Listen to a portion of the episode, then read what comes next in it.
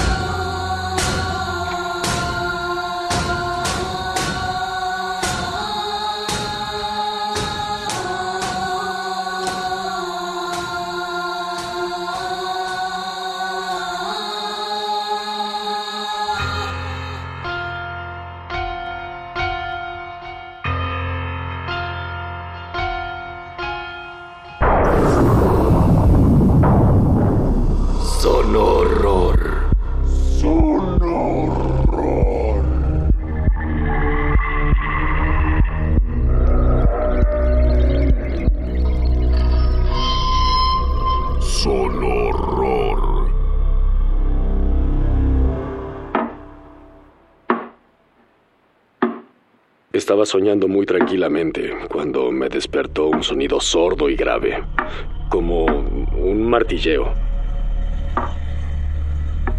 El sonido de la tierra sobre mi ataúd era tan fuerte que cubría el sonido de mis propios gritos. Sonoro.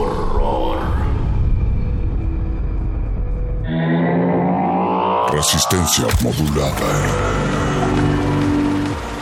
I was working in the lab late one night when my eyes beheld an eerie sight. For my monster from his slab began to rise, and suddenly, to my surprise, he did the monster mash. It was a graveyard smash. It caught on in a flash. He did the monster mash for my love Natari in the castle east to the master bedroom where the vampires feast. The ghouls all came from their humble abodes to catch a jolt from my electrodes. They did the monster mash. It was a graveyard smash. It caught on in a flash. They did the monster mash. The zombies were having fun. The party had just begun. The guests included Wolfman, Dracula, and his son. The scene was rocking, oh, digging the sounds. Igor on chains, backed by his baying hounds. The coffin bangers were about to arrive with their vocal group, the Crypt Kicker Five. They played the Monster Mash, and it was a graveyard smash. It's caught on in a flash. They played the Monster Mash. Out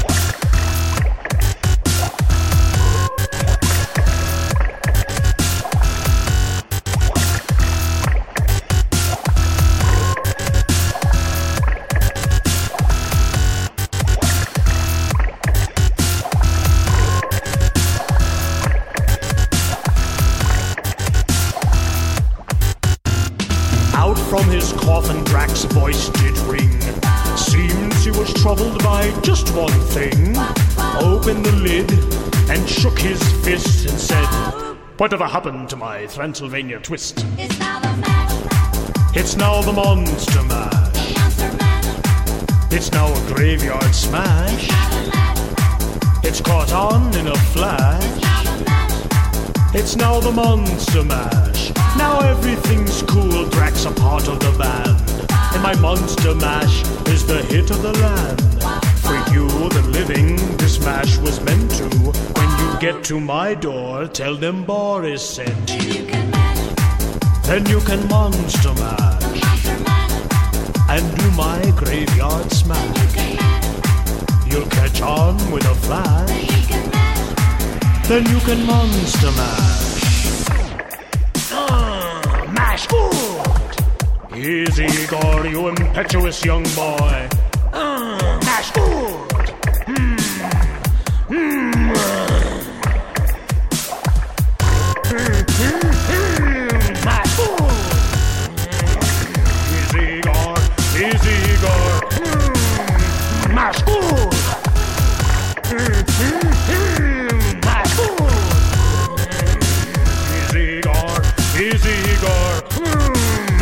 Mm,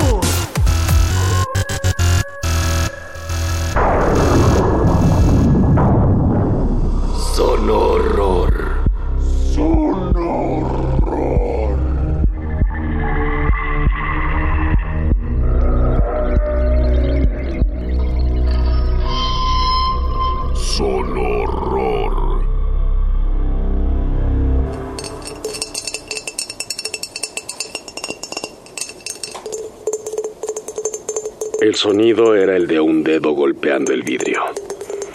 Otra vez. Me levanté de la cama y vi por la ventana. No había nada ni nadie. Traté de volver a dormir cuando escuché el golpe en el vidrio de nuevo. y me di cuenta de que venía del espejo.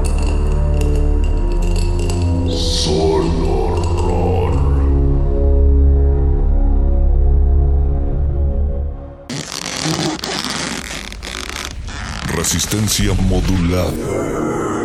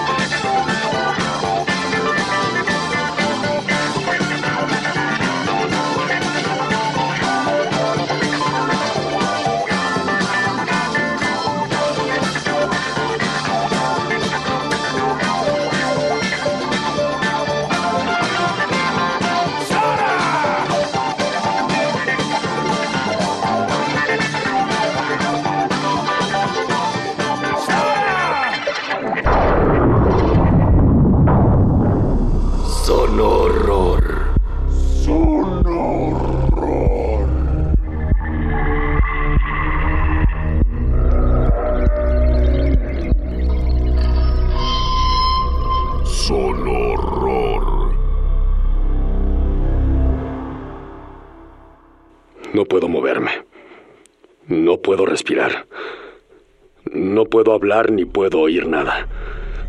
Todo está demasiado oscuro. Si hubiera sabido que sería así de solitario, habría elegido la cremación. Horror. Resistencia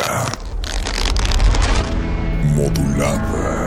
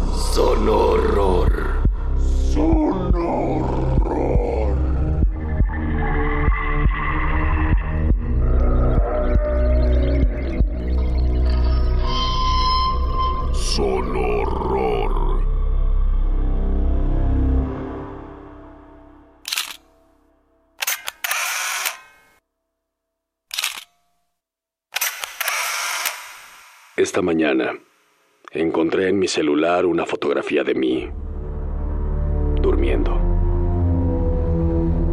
Vivo solo. Horror.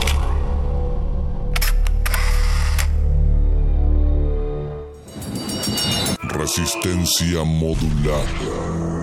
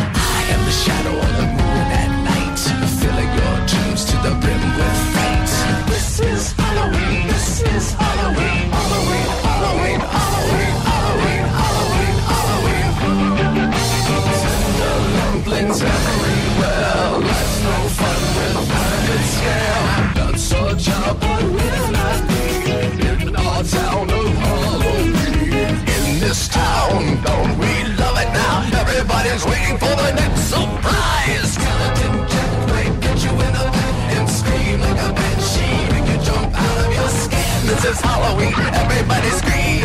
Won't you please make way for a very special guy? All men Jack is king of the pumpkin patch. Everyone hail to the pumpkin king.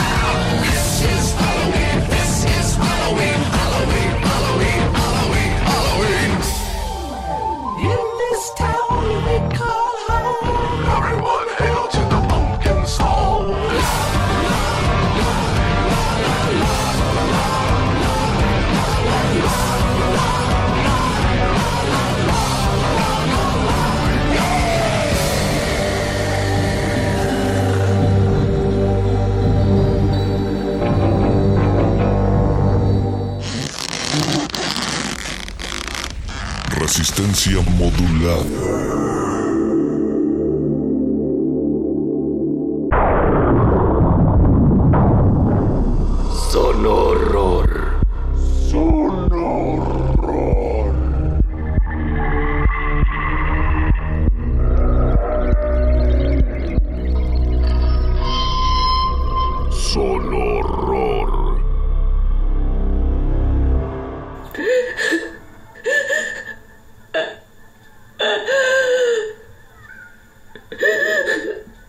Me despertó anoche para decirme que había un intruso en nuestro departamento.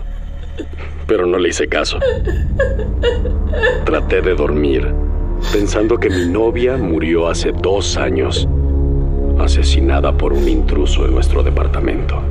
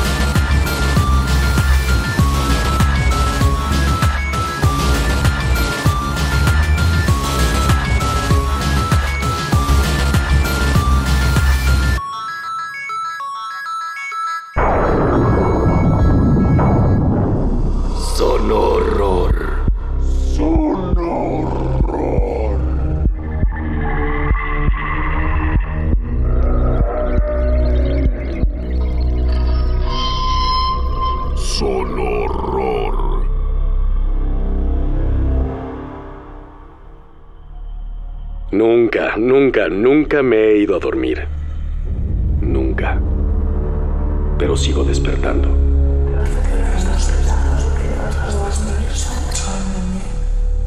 Te vas a quedar muy, muy dormido. Solo horror.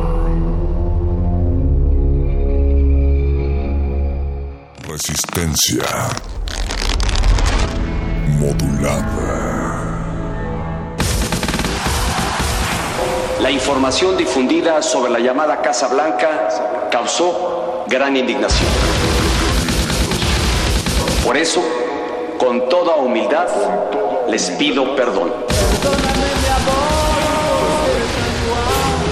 Les reitero mi sincera y profunda disculpa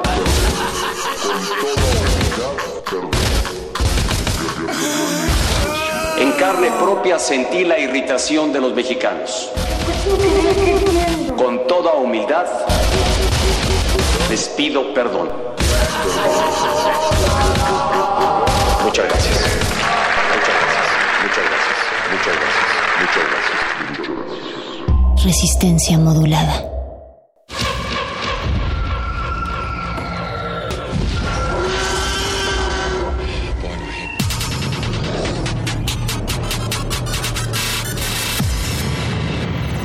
Entre el pasillo de los estrenos y el de la nostalgia se encuentra la sala de la resistencia. Disfruta las mejores historias hechas para tus ojos a través de tus oídos. Estás a tiempo para la función en la sala de cine auditiva de, De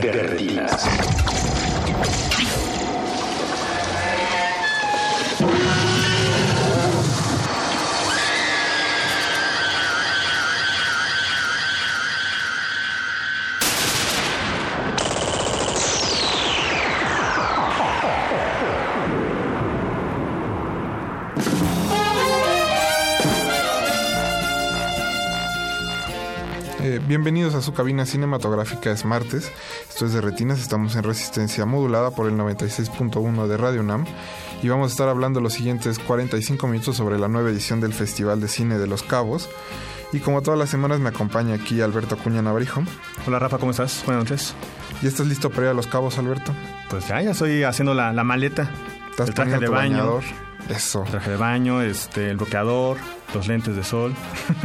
Y pues, pues para charlar un poco sobre el- la programación del festival y todas las actividades que tendrán este 2016, tenemos en la línea Alonso Aguilar Castillo, que es director de Cabos Film Fest. Alonso, ¿cómo estás? Buenas noches. Buenas noches, ¿qué tal? Eh, Rafa, Alberto, qué gusto saludarlos. Y pues supongo que ustedes ya están emocionados por el rush de tener que presentar el festival. Eh, la verdad es que sí, estamos a escasos ocho días de que comience la quinta edición del Festival Internacional de Cine de Los Cabos. Eh, emocionadísimos, honestamente, la, la- celebrar una quinta edición en un país como México eh, ya es digno de, de- de toda una suerte y de, y de mucho festejo, porque ustedes saben que, que siempre los proyectos culturales, bueno, pues sobreviven finalmente a recortes presupuestales, a cambios de gobierno y creo que el Festival de Cine de los Cabos ha sido muy afortunado de encontrar en Baja California Sur pues a un gran gran aliado desde, desde el gobierno estatal, el municipio de Los Cabos y a nivel federal mucho apoyo de la Secretaría de Cultura, del INCINE y de la Secretaría de Turismo para que salgamos adelante con una nueva edición yo creo que más fortalecida que nunca con un montón de aliados nuevos, de, de cineastas muy emocionantes y de como ustedes saben, una apuesta a hacer y construir más industria en un país como México, que lo necesita mucho. Entonces, bueno, han recibido bastante apoyo por parte del gobierno eh, del estado, pero quisiéramos hablar un poco más de las películas. ¿Cuáles serán los highlights de este año? Eh, pues mira, es un año, eh, año con año tratamos de, de cumplir la promesa de traer lo mejor del cine de México, Estados Unidos y Canadá. Y creo que eso, pues dada la naturaleza del cine mundial, pues se extiende un montón de nacionalidades, porque en realidad traemos muchas coproducciones que llegan a montones de países del mundo. Eh, sin duda, lo que más eh, identifica al festival son sus competencias oficiales y creo que como ningún otro año tenemos es- esta, en esta ocasión pues una competencia que verdaderamente reúne lo mejor de Sundance hasta Toronto, pasando por Cannes, Berlín, San Sebastián, Tribeca y tantos, tantos festivales que, que son líderes en el mundo. Viene, vienen las, las nueve películas que mejor representan estas competencias desde la trinchera de los mexicanos, canadienses y americanos. Y pues como siempre, pues bueno, más bien como justo dices, están tratando de representar lo mejor que se puede a los tres países. Sí, efectivamente, mira, eh, por poner un ejemplo, en, en Los Cabos va a competir películas que estuvieron en competencia oficial de la Berlinale, como Soy Nero, que es una coproducción entre Estados Unidos, Irán y México, eh, dirigida por Rafi Pitt, que es uno de los pues grandes maestros de la nueva ola del cine iraní, y producida orgullosamente por un mexicano que se llama Nicolás Celis, uno de nuestros productores promesa. Eh, ahora mismo está filmando eh, la nueva película de Alfonso Cuarón y competirá Soy Nero de tú por tú contra una película que estuvo en competencia oficial de Cannes, que es American Honey, de la, de la londinense Andrea Arnold, eh, una película maravillosa que, que- verdaderamente retrata un, a través de un road trip ese Estados Unidos poco glamoroso y muchas ocasiones eh, eh, en, en total eh, decaída. Eh, se enfrentará igualmente a la región salvaje de nuestro mexicano Amate Escalante, que ganó el León de Plata en, la, en, la, en, el- en Venecia, en el Festival de Venecia. Va a estar contra Two Lovers and a Bear, una película que estuvo en la quincena de realizadores del canadiense Kim Nugent, contra Operation Avalanche, que estuvo en la selección de Sundance, del eh, canadiense igual Matt Johnson. Vienen películas de San Sebastián como Porto, eh, de, de un maestro del cine independiente americano que se llama Ga- Gabe Klinger, o Donald Crive, que estuvo en la selección oficial de Locarno. Como te digo, yo sé que son muchos nombres, pero es, es para, para dar, mostrarles que es tangible la promesa de traerles lo mejor del cine mundial a los cabos. Pues Alonso, ¿qué te parece si antes de seguir con la entrevista escuchamos algo de música? Y precisamente de una de las películas que estarán presentándose en Los Cabos es sobre de Hasta la Raíz, el documental sobre el disco de Natalia Lafourcade y vamos a escuchar ¿Para qué sufrir? Alonso, no te despegues, seguimos ahorita contigo. De retinas.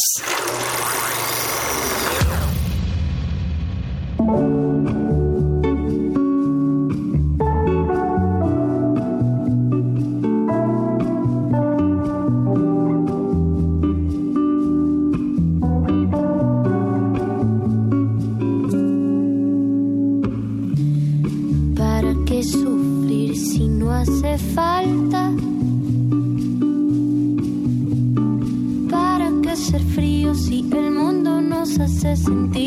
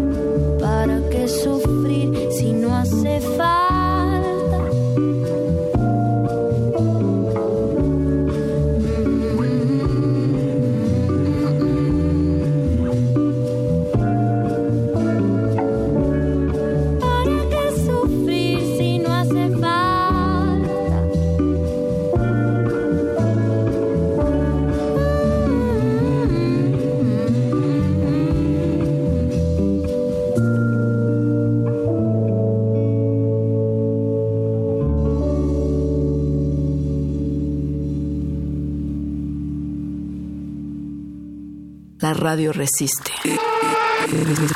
Resistencia modulada. Resistencia modulada.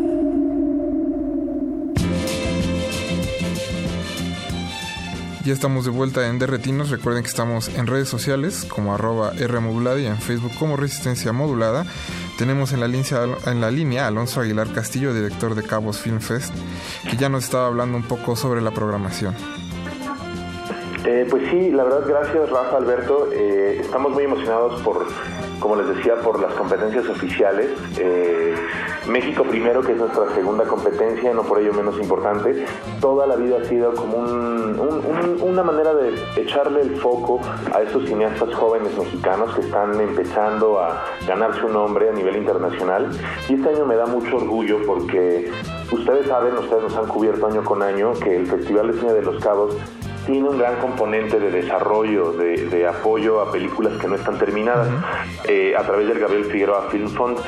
De hecho, cuatro de las películas que, están este, que estrenan este año en México primero vienen de años pasados de la cantera de Industria de los Cabos. Y eso es, es- me llena de orgullo porque quiere decir que seguimos siendo una plataforma que acompaña a los cineastas en todas sus etapas. Es el caso de William, el nuevo maestro del judo, la nueva película de Ricardo Silva, que tendrá su premier mundial en Los Cabos. Eh, Carroña de Sebastián Iriart, otro estreno mundial en Los Cabos.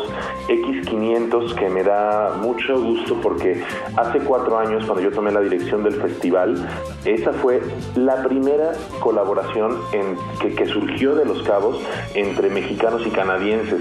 Ahí se conocieron Eder Campos y Yannick Latourneau, dos productores bastante solventes en su territorio, y ahora, cuatro años después, nos llega esta película que se estrenó en Toronto y ahora llega su premier mexicana en Los Cabos, X500. Eh, Los paisajes de Rodrigo Cervantes, otra premier mundial, mundial, y Bellas de Noche, que estuvo el año pasado en el Working Progress de Los Cabos, es un documental maravilloso de María José Cuevas, que retrata, eh, es- hace un update en la vida de las vedettes de los 70 y 80, eh, ahora eh, en miles de destinos distintos, Lin May, eh, Olga Brinsky eh, y tantas otras. Eh, afortunadamente esa película la vieron en Los Cabos el año pasado los programadores del Festival de Telluride y Toronto y estrenó este año en esos dos festivales. Así es que México primero seguirá siendo nuestra apuesta por el cine que vendrá. Me da mucho gusto que haya tantos estrenos en Los Cabos este año. Y además es creo que la primera vez que se estrenan tantos eh, tantas películas eh, con, con ustedes a, a nivel mundial, ¿no? La verdad es que sí, hemos mantenido desde hace tres años un récord de más de 80% de nuestra programación siendo estrenos. Eh, eh, no solamente en las secciones de competencia, sino fuera de competencia hay muchísimas películas que son estreno latinoamericano o estrenos mundiales, entre ellas hasta La Raíz, que la mencionaban hace un momento ustedes. Y eso me permite hablar un poco también de la sección de galas. Eh, como ustedes saben, las galas son nuestra cereza del pastel. Es un festival corto que tan solo tiene cuatro galas, así es que nos tomamos mucho tiempo en elegir cada una. Hemos anunciado ya que inauguraremos el festival con Jackie de- del director chileno Pablo Larraín. Eh, es una pieza espectacular que se estrenó en Venecia y ganó el premio a mejor guion. Eh, retrata los, los primeros días posteriores al, al asesinato de John F. Kennedy y cómo desde la perspectiva de, de Jackie Kennedy pues se fabricó el mito, ¿no? Del, del- el mito artúrico del presidente más querido en la historia norteamericana. Larraín es un maestro y además este año nos sorprende con dos estrenos, Neruda y Jackie. Pocos directores son capaces de hacer dos películas en un año. Y qué películas, además. Eh, estrenaremos Hasta la Raíz, este documental inédito eh, eh, de, de toda la trayectoria de composición y desarrollo del último disco de Natalia Lafourcade.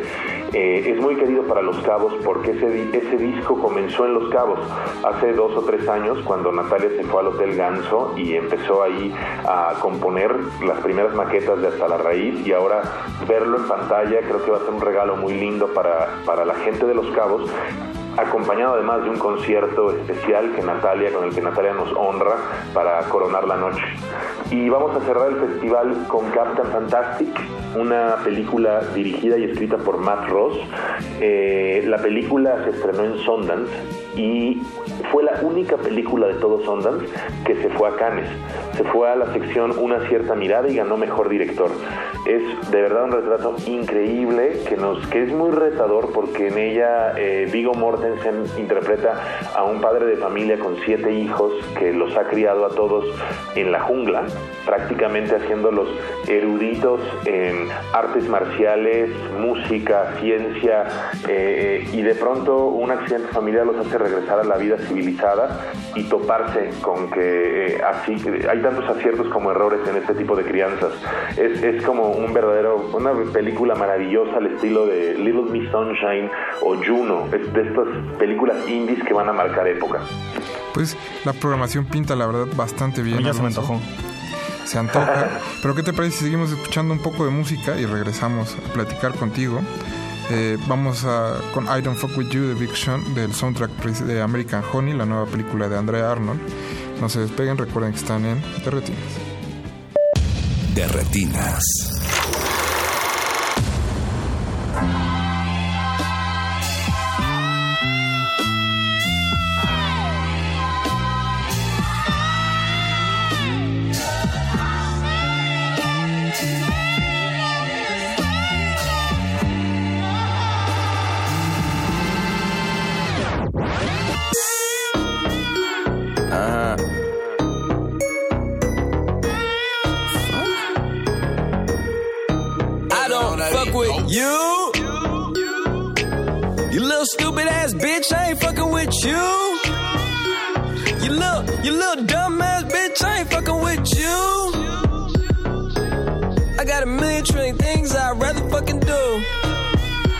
Than to be fucking with you.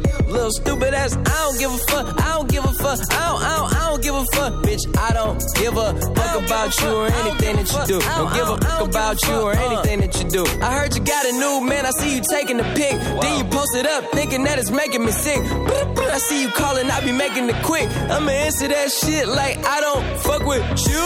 Bitch, I got no feelings to go. I swear I had it up to here, I got no feelings to go. I mean, for real, fuck how you feel. Fuck it two cents if it ain't going towards the bill. Yeah, and every day I wake up celebrating shit. Why? Cause I just dodged the bullet from a crazy bitch. I stuck to my guns, that's what made me rich. That's what put me on, that's what got me here, that's what made me this. And everything that I do is my first name. These hoes chase bread, aw damn, she got a bird brain. Ain't nothing but trilling me, aw man, silly me. I just bought a crib, three stories, that bitch a trilogy. And you know I'm rolling weed, just fucking up the ozone. I got a bitch that text me, she ain't got no clothes on. And then another one text me, yo ass next, and I'ma text your ass back like I don't fuck with you. You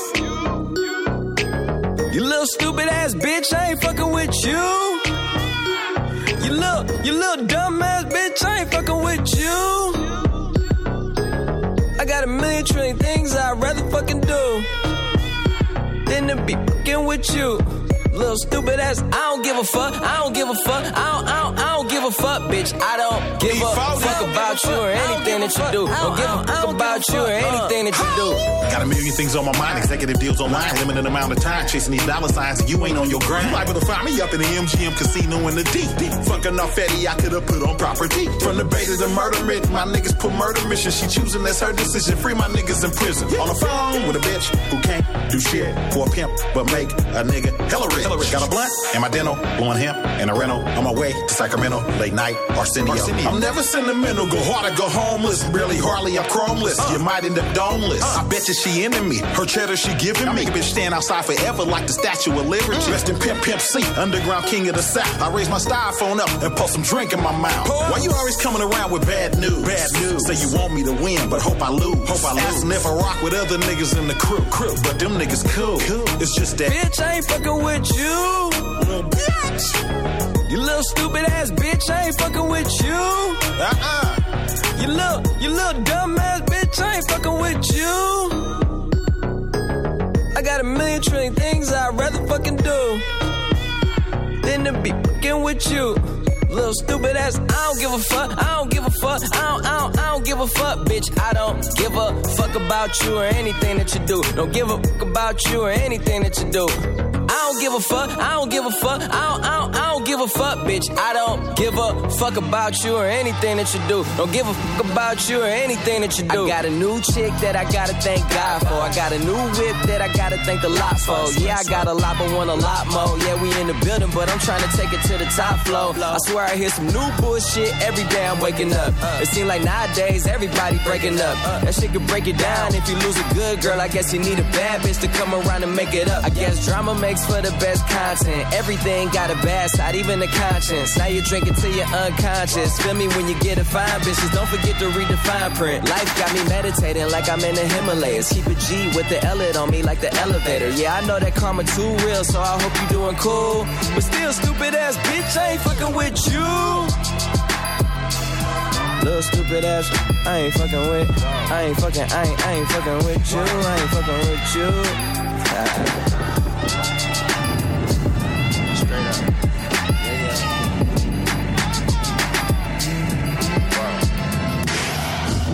La radio resiste. Resistencia modulada.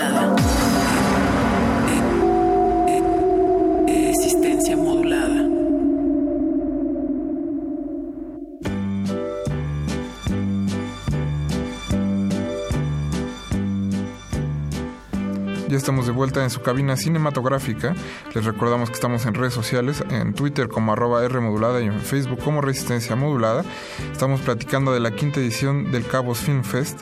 Y bueno, ya nos platicabas, Alonso, un poco sobre las películas que va a haber, pero parte importante del Festival de los Cabos es su sección de industria y creo que este año la dinámica cambia un poco respecto a ediciones anteriores. Pues sí, la verdad es que yo diría que esa es la verdadera punta de lanza del festival. Desde que nosotros lo fundamos, lo hicimos como un, con un objetivo muy claro que era cómo hacer que México se acercara al norte. Toda la vida vemos el norte con cierto recelo o con cierto desdén, porque, porque es fácil tildarlo de solo es Hollywood, y, y ustedes que saben de cine saben que hay mucho más que, que Hollywood en, en, en, nuestros creadores del norte. Creo que era importante tender puentes y este año lo hacemos a través de la primera edición del mercado de cine y televisión de Los Cabos, un mercado que era urgente y necesario y llevo cinco años preparando en realidad, en donde podremos, reuni estamos reuniendo a los principales ejecutivos de Hollywood y de Nueva York, de Toronto, de Quebec y un puñado muy, muy, muy considerable de delegados europeos para que se acerquen a los productores mexicanos y vengan a establecer nexos, meterle dinero a sus películas, comprar proyectos, eh, firmarlos como representantes en Estados Unidos. Eh, son más de 400 delegados de industria lo que, los que vienen al mercado de cine y televisión de Los Cabos.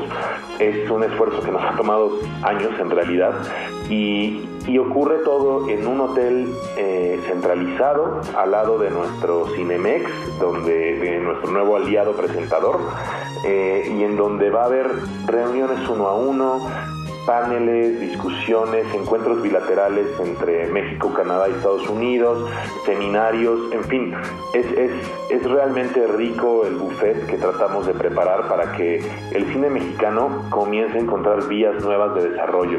Y no lo digo de verdad con, el, con, esta politiquería, discurso de, ¿saben?, de candidato, es que genuinamente tenemos una generación que clama por aspirar a financiamiento internacional, a estrenos internacionales, a celebridades internacionales que se sumen a las películas, tenemos que reconquistar a la audiencia mexicana para que siga pagando boletos frente a las franquicias americanas. Y la única manera es elevando el nivel de producción de nuestras películas. Ahí está el Festival de los Cabos en la vanguardia, dándole espacio a la televisión, al documental, a la ficción, a la microproducción y a la macroproducción. Todos están invitados al mercado de cine y televisión de los Cabos. Y además, eh, lo interesante es de que año con año vemos los resultados de lo que ha habido esos encuentros con estos productores de estos diferentes países. No solo queda como pues algo ahí privado entre ustedes y pues nosotros como prensa o como público en general, pues no lo descubrimos. Creo que eso es también una cosa importante, ¿no?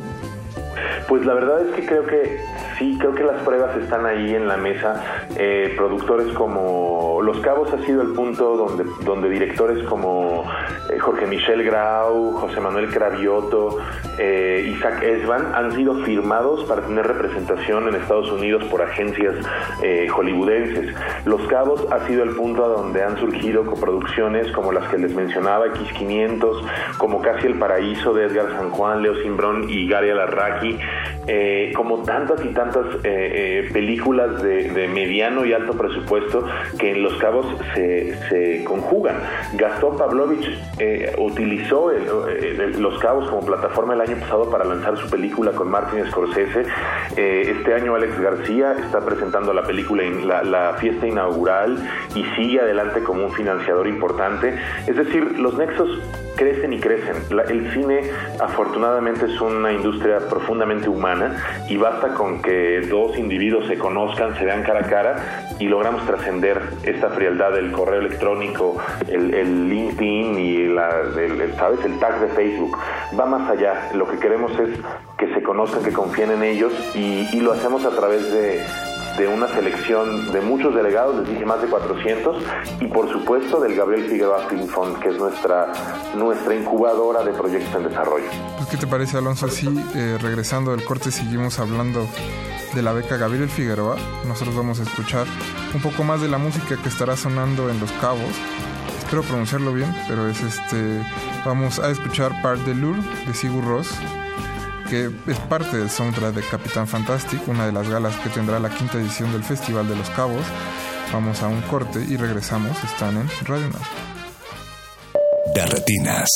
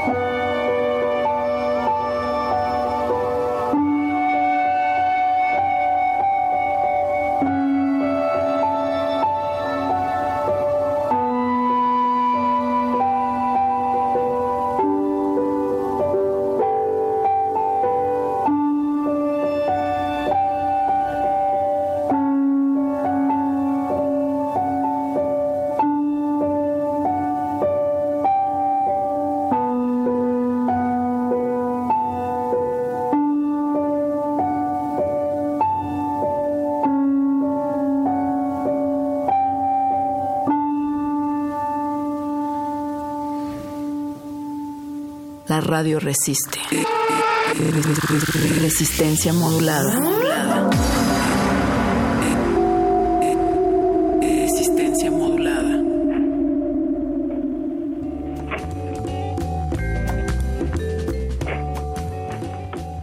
Ya estamos de vuelta en su cabina cinematográfica. Estamos en Derretinas platicando sobre la quinta edición del Festival de los Cabos. Y antes del corte, Alonso, ya nos decías la, lo clave que es para el festival la beca Gabriel Figueroa. Sí lo es, de verdad, eh, Rafa, Alberto. Eh, el Fondo Gabriel Figueroa surgió desde el año 1 del festival y año con año nos hemos dado la tarea de irle inyectando más y más recursos para que otorgue becas a los cineastas. Este año es un año récord. eh, el Fondo Gabriel Figueroa va a dar más de 6.5 millones. Eh, es un mundo de dinero gracias a patrocinadores increíbles como Labo Digital, como Caponeto, como CTT, como LSI y, de verdad que todo está puesto en la mesa para que los cineastas mexicanos reciban apoyos en efectivo para seguir escribiendo, reciban apoyos de postproducción para terminar películas, reciban apoyos de seguros para filmar mejor, apoyos de, equipo de filmación. Es, es realmente un esfuerzo conjunto del que nosotros para nada queremos, o sea, tenemos todas las ganas de compartir el crédito y ningún año como este el Fondo del Figueroa había estado tan fortalecido. Tenemos el número récord de 26 proyectos apoyados este año por el Fondo Gabriel Figueroa y, son, eh, contrario a lo que muchos pensarían de, ser un fondo solo de cineastas más emergentes, está la crema innata de los cineastas mexicanos. Hay proyectos de Rigoberto Perezcano, hay, hay proyectos de Michael Rowe, hay proyectos de Kisa Terraza, eh, de, de Alex Zugich, del mismo Gastón Pavlovich, de Carlos Carrera, de Leonardo Simbrón, ¿sabes? De Carlos Sosa, en fin, son, son, e- es un fondo que verdaderamente eh, eh, está puesto ahí para ser una herramienta útil y esperemos de verdad que las películas, así como les comenté con mucho orgullo que cuatro de ellas se estrenaban en Los Cabos, en México primero, pues ojalá varios de estos 26 regresen a Los Cabos en los años posteriores para celebrar su estreno. Eh, nosotros, mi compromiso, y lo digo con todas sus letras, no es para cinco días que dure el Festival de Los Cabos. Si yo apoyo una película, la apoyo el resto de su vida. Desde su estreno, su financiamiento, su comercialización, el festival es una herramienta útil para el cine mexicano. Y deben de ser uno de los festivales que más apoyos financieros dan a lo largo como del calendario. ¿A cuánto equivale los apoyos que van a estar otorgando a través de la beca Gabriel Figueroa? Pues estamos dando este año más de 6.5 millones en apoyos. Somos el festival de- en tres años consecutivos, de, en cuatro años consecutivos, el festival que más recursos da en toda Latinoamérica. También me llama un poco la atención el hecho de que, bueno, no solo ustedes, sino cada vez más festivales se fijen en la televisión. ¿A qué crees que se deba esto? Bueno, yo creo que finalmente eh, nosotros, tú y yo, como consumidores, cada vez las líneas están más desdibujadas. Yo me acuerdo hace unos años que todo el mundo decía, es que la televisión es el futuro. Y yo decía, es el presente. Es el presente, no solamente por el talento de cine que se ha ido a hacer series televisivas, sino por las ventanas de televisión tipo Netflix y Amazon, que hoy son la principal ventana de consumo de cine también. Es una relación en doble vía. Realmente eh, en los mercados más importantes de cine en el mundo, en, Cannes, en Berlín, en Toronto, ya no se discute acerca de cómo vamos a hacer el estreno de mi película en salas.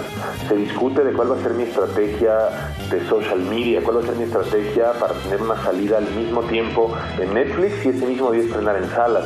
Cómo puedo utilizar más unas plataformas y multiplicar a los viewers, porque la realidad es que tú y yo somos una generación que, que ya va en la parte final, o sea, los nuevos, los nativos digitales, bueno, difícilmente pagan un boleto de cine. No, y bueno, La difícilmente ven películas. no, difícilmente ver películas, tienes razón, pero, pero sin duda hay que entender, yo creo que el cine y la televisión, esa es una concepción en- entendida de hace 30 años. En el fondo es narrativa audiovisual y hoy en día la experiencia de ver Mad Men o ver eh, True Detective tiene la misma calidad narrativa que ver una gran película de Scorsese. Finalmente lo que queremos es seguir contando historias que nos apasionen y si el formato se alarga o se acorta, la verdad da lo mismo, que sea en beneficio nuestro. Así debe de ser. Siempre. Eh, nos vamos a ir a otro corte musical, Alonso. Vamos a En esta ocasión escuchar toda Menina Baiana, espero haber pronunciado bien. O sea, que el ni el islandés ni el portugués se, se Nunca he da. dado una en idiomas extranjeros, navarijo. No, no se Pero bueno, da. esto es del soundtrack de Aquarius, que también es una de las películas que se va a estar presentando en la quinta edición del Festival de los Cabos y de la que vamos a hablar regresando del corte. No se despeguen, están en de retinas.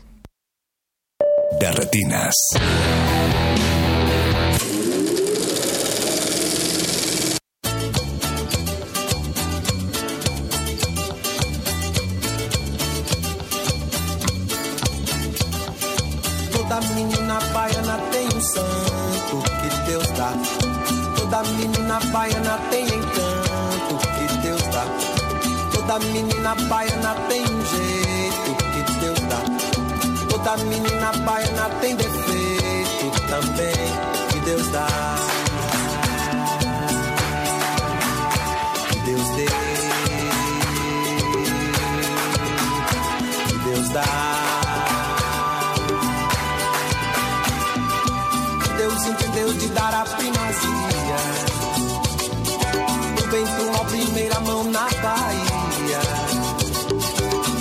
Primeira missa, primeiro índio abatido também. Deus deu. Deus entendeu de dar toda a magia. O bem pro mal, primeiro chão na Bahia. Primeiro carnaval, primeiro pelourinho também. Deus dê.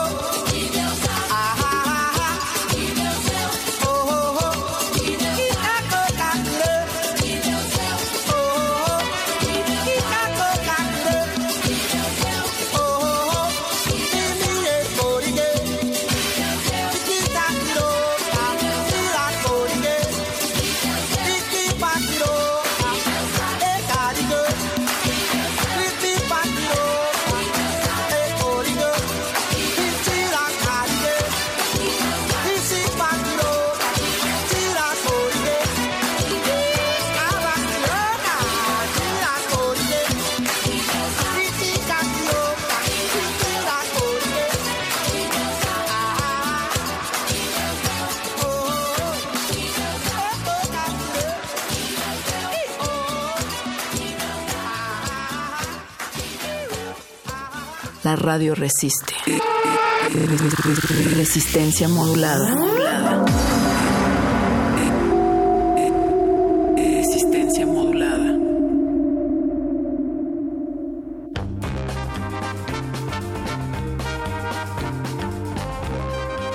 Ya estamos de vuelta en el último bloque de su cabina cinematográfica. Recuerden que estamos en el 96.1 de Radio UNAM. Estamos platicando con Alonso Aguilar Castillo, director de Cabos Film Fest. Y Alonso, creo que no hemos hablado completamente de la programación y antes Es de que muy se nos- vasta. muy vasta, pero antes de que se nos acabe el tiempo, creo que, por ejemplo, Aquarius es uno de los highlights también. Sí, efectivamente. tienen razón, mira, por más que nosotros tratamos de hacer una programación concisa, son 45 películas nada más, pero de verdad que, que me enorgullece cada una de ellas. Eh, World Highlights es una sección en donde ahí sí abrimos el panorama no solo a México, Estados Unidos, Canadá, sino al mundo entero. Traemos estrenos muy importantes como Muerte en Sarajevo, del maestro Dani Stanovic, que eh, participó en la Berlinale y ganó el premio del jurado ahí este año. Eh, es, la, yo no he visto película más elocuente sobre el conflicto serbio en toda mi vida.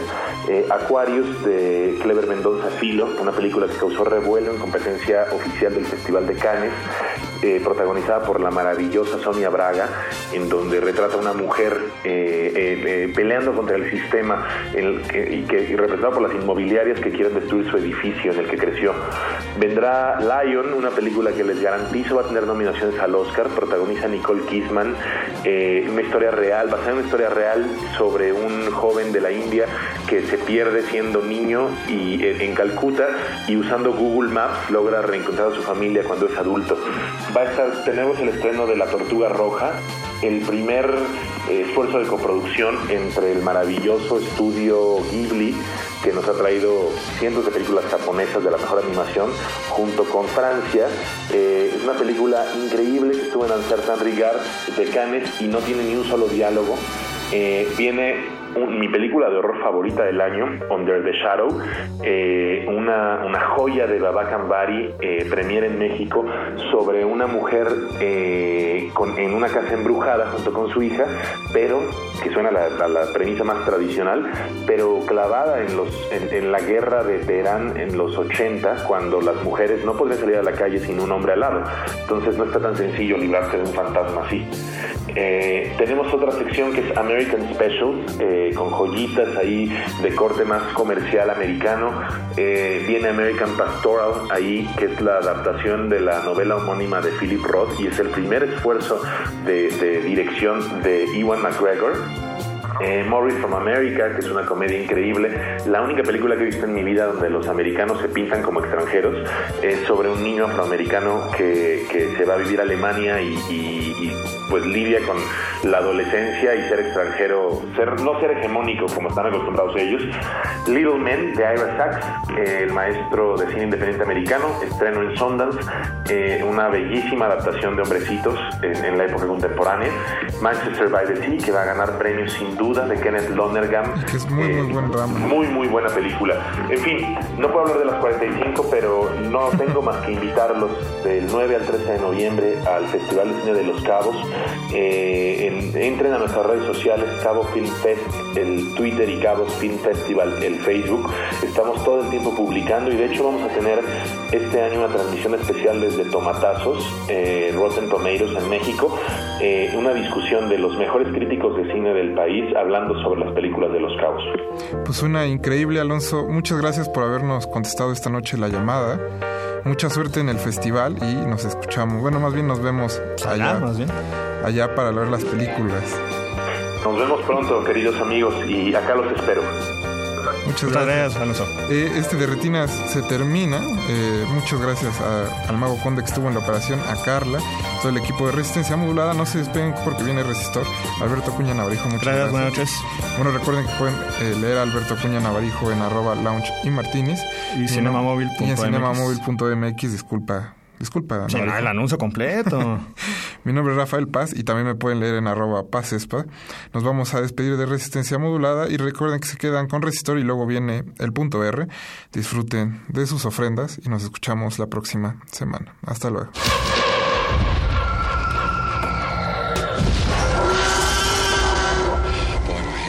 Esta producción superó nuestras expectativas. Gracias por acompañarnos. Hasta la próxima función.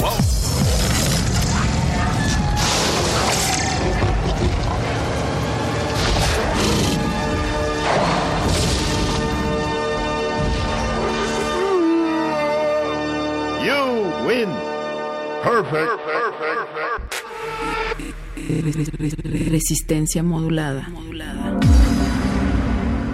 La noche modula. La radio resiste.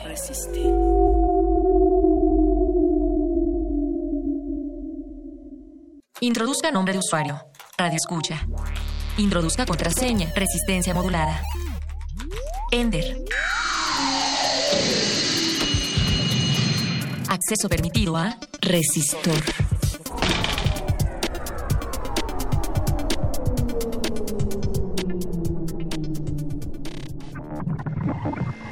Ingresar código de emisión. 01116R91. Acceso permitido. Inicia secuencia sobre La muerte y la tecnología. Una condición irremediable de la vida es la muerte, pero los seres humanos nos hemos destacado de entre otras especies por el poder de manipular nuestro entorno y cambiar nuestro ambiente. Esto lo podemos llevar a identificar los factores que ocasionan el envejecimiento o las enfermedades y acabar con ellos con la idea de alargar la vida. Algunos científicos hablan de que dentro de poco la tecnología podrá incrementar la esperanza de vida prácticamente de manera ilimitada. ¿Podría ser entonces que la ciencia y la tecnología ayuden a vencer a la muerte? ¿Desea repetir esta información? Ha elegido no. Inicia la secuencia. Resistor. Esto es una señal. Resistor.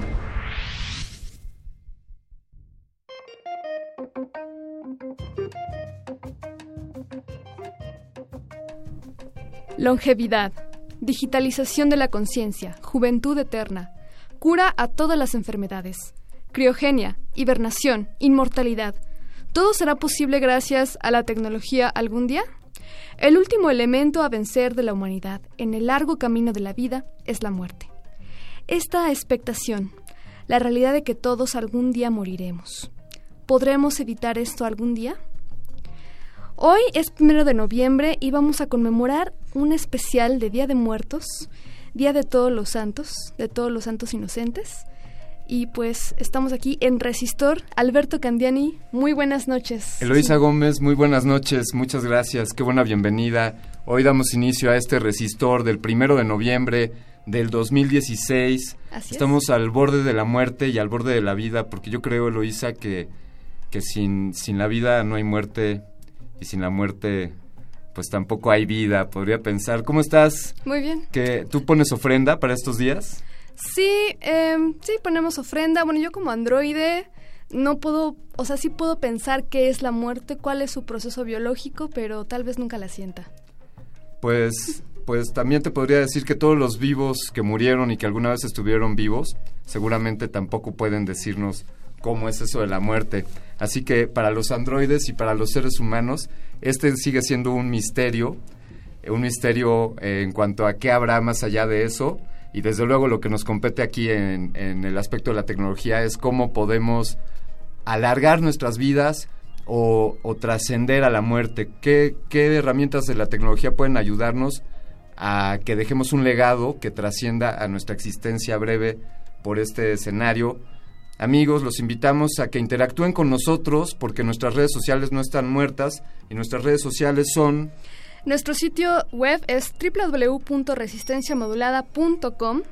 En Twitter estamos como arroba R modulada, en Facebook Resistencia Modulada y los teléfonos de cabina. Pues mira, hoy, este martes, no les vamos a dar los teléfonos en cabina porque resulta que esta es una emisión que grabamos desde el más allá y allá, donde ya no hay masa, no hay teléfonos tampoco.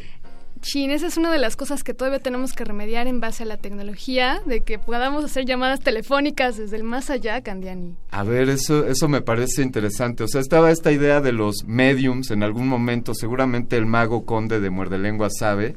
Sí, seguramente él nos puede dar una, una explicación Es, estas sesiones de espiritistas en las que buscaban a alguien que tenía contacto con alguien del más allá y se ponían en una sala y todo oscuro y de pronto tenían supuestamente tenían comunicación con gente del más allá. Nosotros deberíamos estar desarrollando una aplicación para esto. Sí, ya, ya, pero una aplicación ya de cómo comunicarte con tus, tus seres queridos. Te voy a plantear por ahí, hay un capítulo de una serie de, una serie de televisión, la hemos recomendado aquí en Resistor, se llama Black Mirror, véanla. Hay un gran capítulo. En resumen, sin, sin adelantarles mucho, en resumen, esta es una aplicación que te responde los mensajes de acuerdo a la persona que se murió Y, o sea, esta aplicación aprende sobre una persona que se muere y puede mantener la comunicación con los seres queridos que siguen vivos. Y entonces es como que te estuvieras comunicando con esta persona que ya murió. Y es una aplicación, es como que estuvieras en el WhatsApp, WhatsAppeando con alguien que ya no está. Por ejemplo, ahí hay un planteamiento. ¿Te Órale, gustaría WhatsAppear con alguien que se haya muerto? Sí, estaría increíble, ¿no? Volver a tener contacto con esas personas que tanto amaste. Eh, creo que es algo que todavía estamos, la humanidad está, la humanidad buscando la manera. Pronto vamos a ver. Bien, marcaste tu distancia entre, entre los androides y la humanidad. Sí, porque de repente me siento muy humana, pero no, tengo que admitir mis orígenes. Oye, pero no te preocupes porque seguimos trabajando en el proceso de, de humanización de, de tu persona como androide y eventualmente, eventualmente iremos mejorando el tejido orgánico y eventualmente quizá sientas algunas emociones humanas, querido, querido androide. Sí, estamos muy cerca, ¿eh? Bien, pues así, sigamos trabajando aquí en Resistor. ¿Qué te parece, androide, Eloísa? Ujú. Que pues mandamos una rola y después hablamos con, con alguien que sí esté trascendiendo a la muerte. Claro. Eh, van a escuchar a continuación Oh Dead, interpretado por Ralph Stanley y sale en la banda sonora de la película Oh Brother Where Art Thou, que fue en 2000. Esto que estás escuchando es Resistor, primero de noviembre, Día de Muertos. Esto es una señal. Resistor. Esto es una señal. Oh, death. Oh, death. Won't you spare me over till another year? Well, what is this that I can't see with ice cold hands taking hold of me? Well, I am death, none can excel. I'll open the door to heaven or hell. Oh, death, someone would pray. Could you wait to call me another day? The children prayed, the preacher preached. Time and mercy is out of your reach. I'll fix your feet till you can't walk. I'll lock your jaw till you can't talk. I'll close your eyes so you can't see this very hour. Come and go with me. Death, I come to take the soul, leave the body and leave it cold to drop the flesh off of the frame. The earth and worm both have a claim. Oh, death. Oh, death. Won't you spare me over till another year? My mother came to my bed placed a cold towel upon my head. My head is warm, my feet are cold. Death is a moving upon my soul. Oh, death, how you treating me? You're closed my eyes so I can't see. Well, you're hurting my body. You make me cold. You run my life right out of my soul.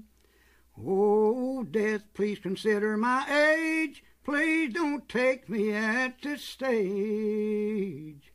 My wealth is all at your command if you will move your icy hands. Oh, the young, the rich or poor, all like me, you know. No wealth, no land, no silver, no gold, nothing satisfies me but your soul.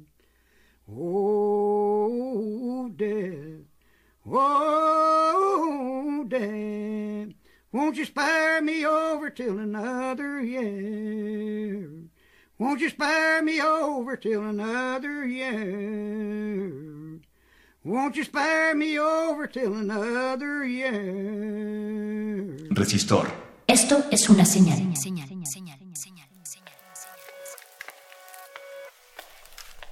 Pues yo recientemente recibí un, un WhatsApp de Tomás Alba Edison, quien me platica que él en realidad estaba trabajando en comunicarse con los muertos cuando de chiripa se encontró con la telefonía que conocimos en algún momento. Dejemos ese tema, querida, Oh. querida androide, para otra emisión de Resistor. Claro. Demos continuidad a este, este resistor titulado La muerte y la tecnología. Y hoy con quién estamos platicando. El día de hoy vamos a tener a los chicos Alejandro Ríos y Luis Gerardo del Castillo Brindis. ¿Y ellos qué onda? ¿De dónde son? Ellos son parte de un proyecto que se llama Humans After Death.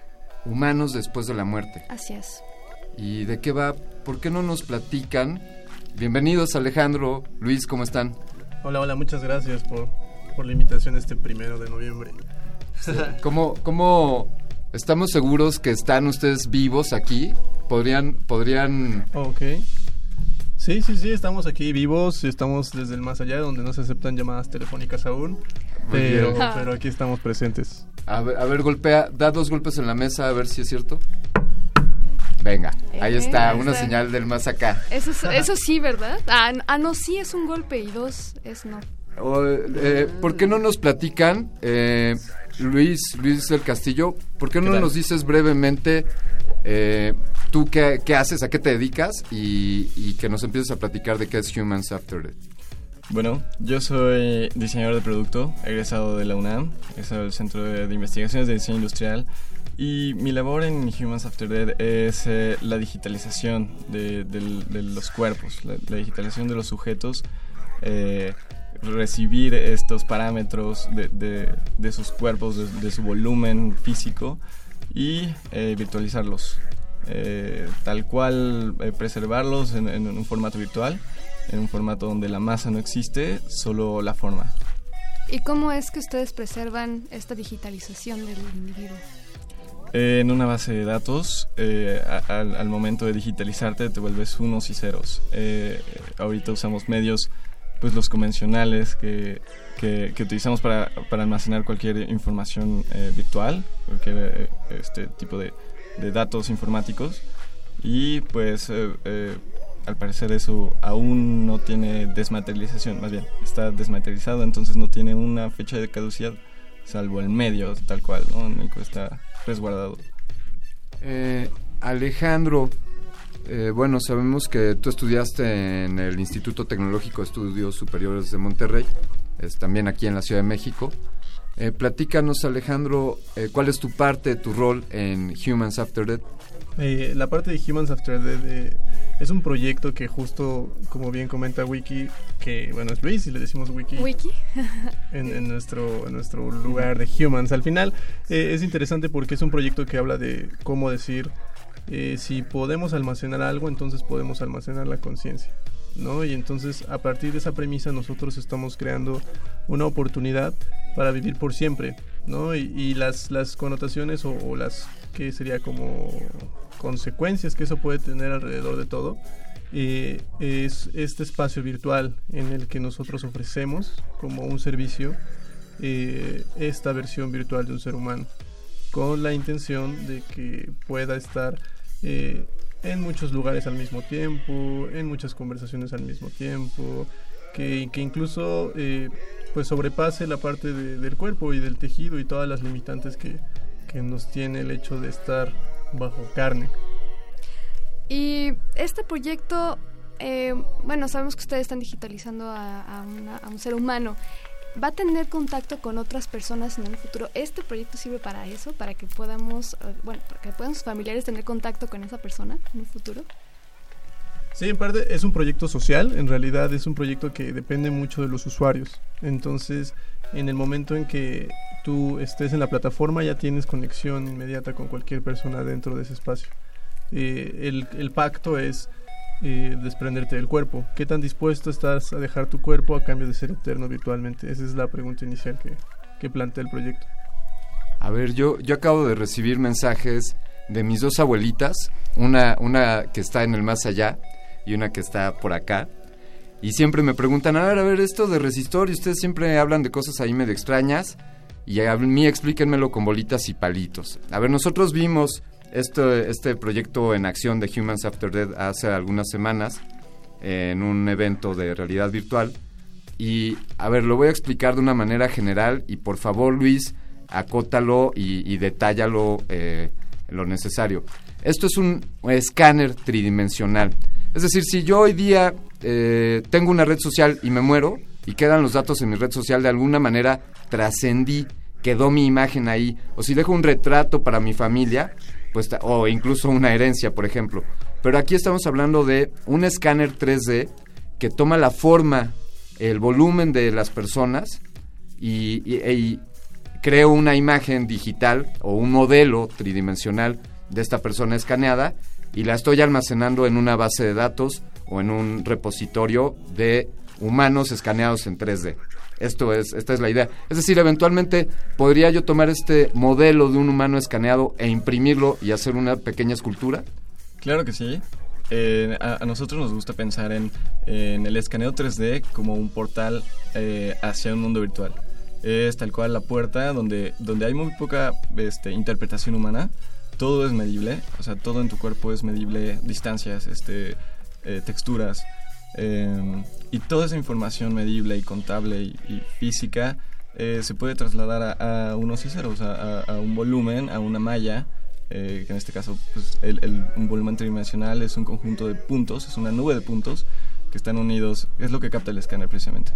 Eh, eh, distancias y después une cada puntito y hace una red, hace una malla con, con- con la información que le dimos. Eh, en este caso, eh, volviendo un poquito a, a lo, lo de los portales, el, el escaneo 3D es el portal de entrada que nosotros usamos hacia el mundo virtual. Eh, hablabas de la impresión 3D, de este tipo de, de- de tecnologías. Ese sería, pues, ahorita estamos viendo que la impresión 3D es una forma de fabricar las cosas. Eh, es, una, es un portal de salida, ¿no? Es un portal de información en la computadora hacia el, hacia el mundo exterior, hacia el mundo físico.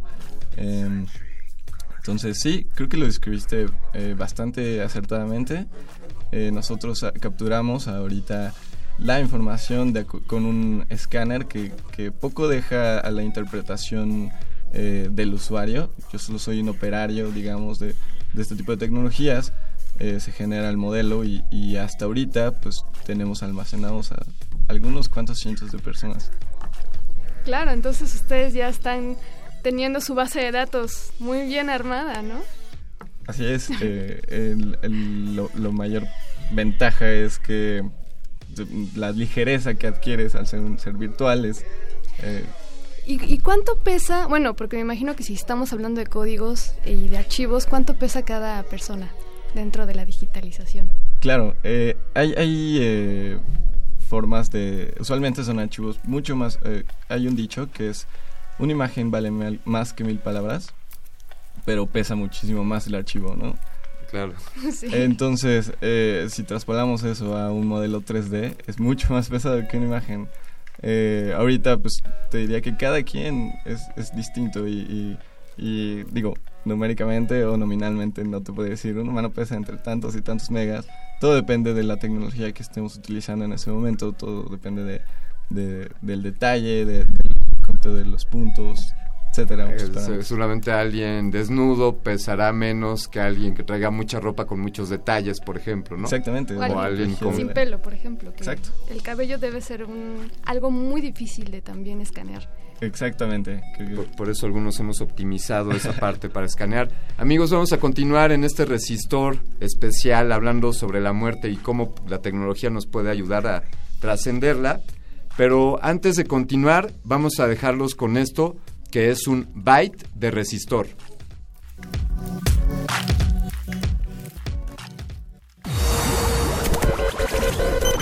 Este es un byte de resistor. LiveNote es una plataforma online donde el usuario puede registrarse gratis para crear un archivo de memoria digital, incluyendo la creación de un avatar. Hay dos tipos de archivos de memoria, el privado que se diseña para uno mismo y el archivo digital colaborativo que representa información pública de ese avatar con el trabajo de otros usuarios. Se pretende que cada persona resguarde su mente de manera digital con ayuda de fotos, videos, documentos oficiales, películas y música favoritas. Es posible crear la personalidad de un individuo que vivió en el pasado con la colaboración de otros. ¿Estaremos a punto de alcanzar la inmortalidad gracias a la tecnología? Byte de resistor.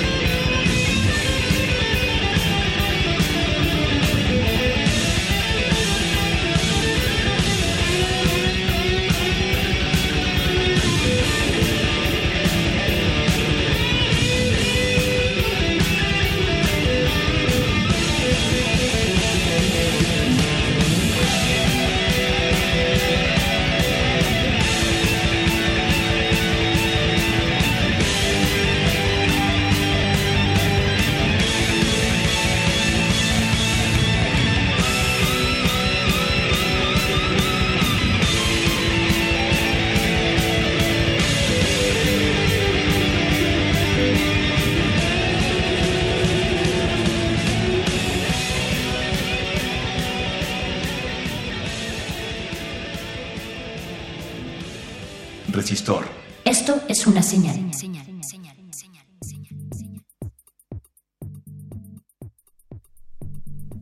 Resistencia modulada, resistor, primero de noviembre, Día de Muertos.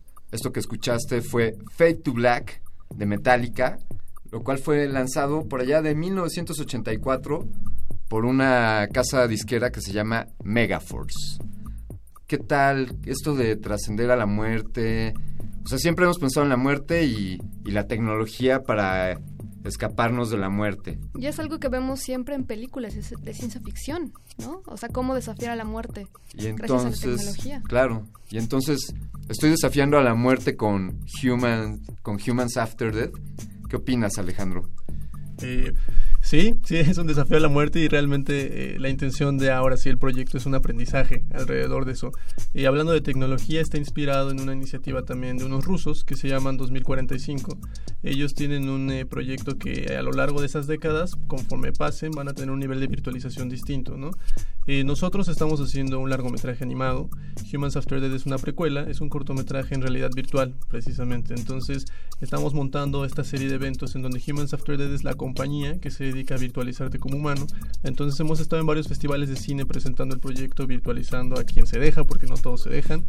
Y, y al final, este, esto es parte de un proyecto que habla sobre cómo dejar de existir, ¿no? Como bien comentabas hace ratito, al final, pues para vivir hay que morir y entonces una es consecuencia de la otra.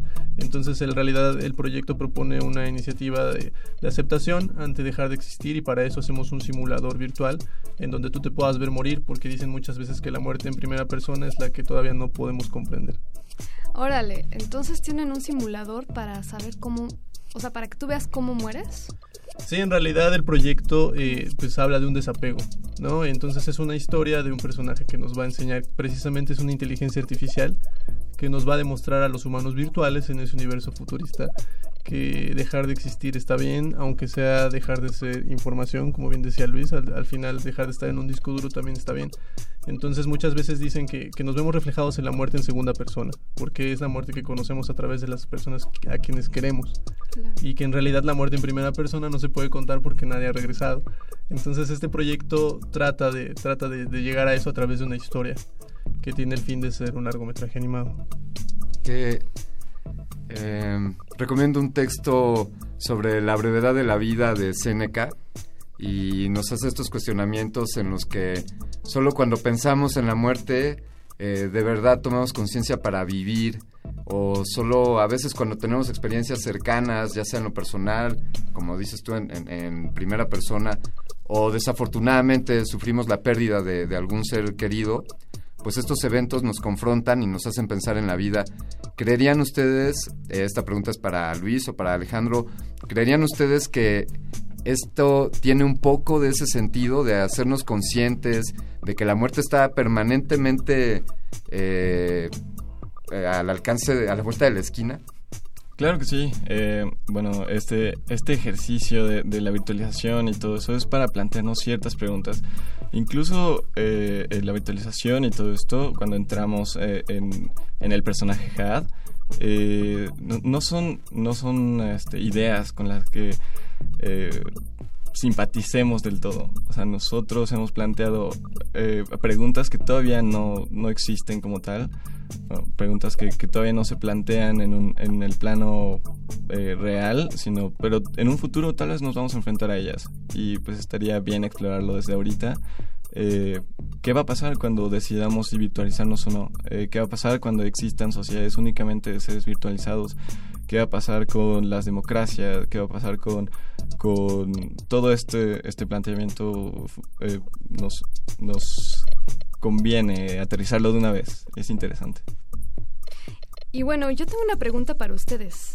Eh, con esto de la dinámica, ¿qué tecnologías, más allá de la digitalización de, de una persona o la digitalización de una mente, qué tecnologías ustedes creen que ya están así próximamente llegar, que podrían vencer totalmente la muerte, que nos llegue la inmortalidad? Ok, eh, creo que en lo, bueno, en lo personal, creo que somos o estamos a punto de, de en, el, en la, nuestra era tecnológica, de volvernos seres replicables. Eh, estamos comprendiendo cada día más cómo funciona nuestro cuerpo humano, tanto del lado biológico como del lado eh, de inteligencia artificial. Creo que el ser humano, igual y no en la misma forma, eh, lo mencionaban antes este, en, en estos bots con los que puedes chatear, es simplemente cuestión de meterle los, los inputs necesarios para tener un, un, este, un diálogo con alguien que creas que es una persona, ¿no? Eh, es precisamente el, el test de Turing, cuando no sabes si estás hablando, eh, eh, es totalmente evaluado por, por humanos, cuando no sabes si estás hablando con una persona o con una máquina, cuando no sabes si del otro lado está una... Podemos replicar voces, podemos replicar este eh, pensamientos, podemos re- replicar recuerdos y no está tan lejos. Eh, creo que eh, de las tecnologías específicamente eh, en cuanto a inteligencia artificial, pues son las redes neuronales, las redes que pueden eh, generar ideas que no fueron comandos precisamente, sino eh, hacen pensamiento, bueno, entre comillas, complejo eh, y pueden dar soluciones que no eran tan obvias o no eran inputs eh, en, en su programación. Vamos, vamos a continuar con esta charla respecto a las tecnologías para trascender a la muerte. Yo les, voy les vamos a poner esta pieza, curaduría especial para esta noche. Esto es de Mark Sandman, de una banda que se llamaba Morphine o Morphine. La rola es Do Not Go Quietly Onto Your Grave por Raiko Disc de 1992. Escuchen la letra, amigos. No lleguen de manera silenciosa a sus tumbas. Resistor. Esto es una señal.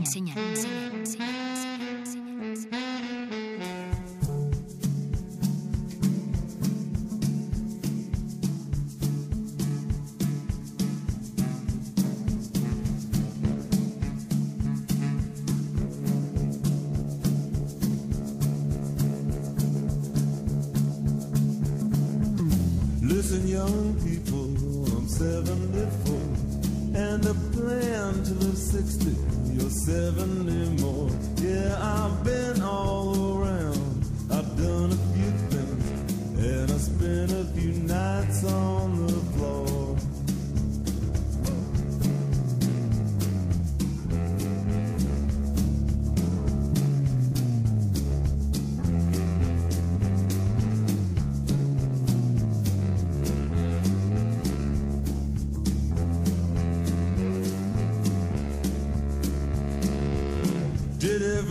wrong, but I never got caught.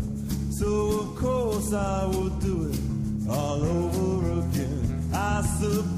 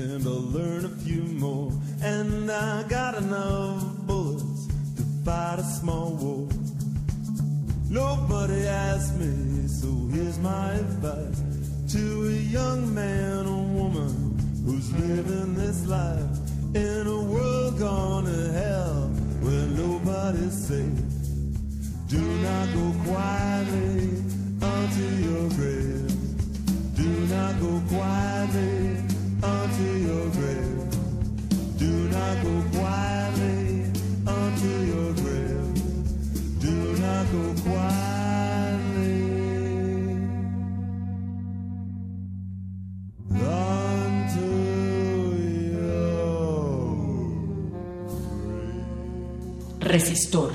Esto es una señal.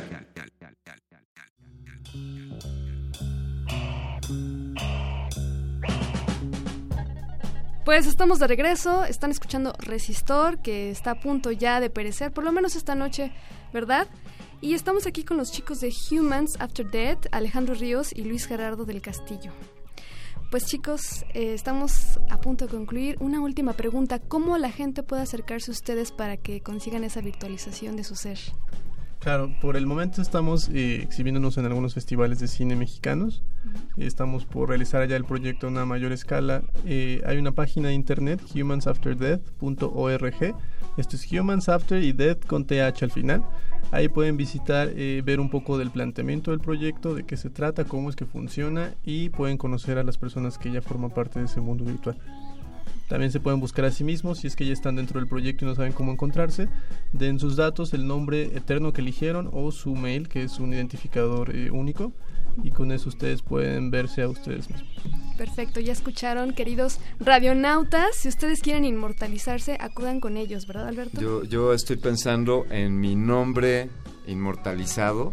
O sea, es como mi nickname para, para, Para Humans la. After. Para la eternidad. Para la eternidad, poca cosa, ¿eh? Porque Ajá. cuando decidí mi nombre, sabía que solo iba a usar mientras estuviera vivo, pero este, este sí es el bueno. Así es. El, el otro era solo un, ensa- un ensayo. Lo voy a pensar bien.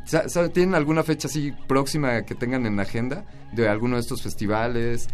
Eh, por lo pronto vamos a estar en Morelia, que es este siguiente, esta siguiente semana, del 21 al 30 de octubre. Eh, estamos presentando otro proyecto en este caso, sin embargo vamos a llevar eh, el visor también, entonces eh, al final eh, pues tenemos este proyecto dándole vueltas a muchas cosas en festivales, así que si se acerca uno pronto, por favor, ven un visor de realidad virtual, con toda la confianza, vengan a ser eternos con nosotros. Ay, qué bonito. Qué, ah, qué padre. Cuando alguien me diga ven a ser. ¿Te con- imaginas en, en- en tu primera cita que te diga, ¿quieres inmortalizar? Pues mira, si me lo dijera en la primera cita me asustaría un poco, pero, pero suena bien, suena bien. ¿A ti cómo te suena, Androide? Pues me suena que cada vez los humanos van a estar más virtualizados, más, pa- más siendo más robotizados. Qui- Quiero compartirte a ti, Androide, pero sobre todo a ti, querido, querida radioescucha de Radio UNAM, una pequeña, una pequeña idea. A ver, vamos. ¿Qué importa la muerte si la vida no es vida? ¿Y qué importa la vida si la muerte es la vida? Esto Mm. es de Rita Guerrero, de Santa Sabina, de una rola que se llama El Olvido. Y simplemente nos hacemos esta pregunta, ¿qué estamos haciendo mientras estemos vivos? ¿Estamos aprovechando cada momento de nuestras vidas? Esto te lo pregunto a ti que me estás escuchando, que estás aprovechando muy bien tu tiempo por dedicarle esta noche a, es- a escuchar esta estación de radio. Sin duda la mejor elección que puedes hacer, el 96.1 de frecuencia modulada. Con esto nos despedimos en esta bonita emisión sobre, sobre la muerte y la tecnología. Queremos agradecerle a Alejandro Ríos y a Luis Gerardo del Castillo, ambos de Humans After Death. Chicos, muchas gracias. Gracias a ustedes por el espacio. Gracias por invitarnos. Gracias. Eh, querida, querida androide, Eloisa Gómez, ha sido un placer como siempre. Igualmente, Te Alberto deseo Candiani. una larga y feliz vida. Una muy, muy larga y eterna feliz vida de androide. Ver el fin del mundo, eso sí, no me lo voy a perder, pero Pues ahí nos encontraremos. Hasta el fin del mundo. Querido Radio Escucha, síguenos sintonizando. Te quedas en punto R, en resistencia modulada. Esto fue Resistor. Y están escuchando ahorita en este momento The Carnival is Over por Dead Can Dance. Resistor. Esto es una señal.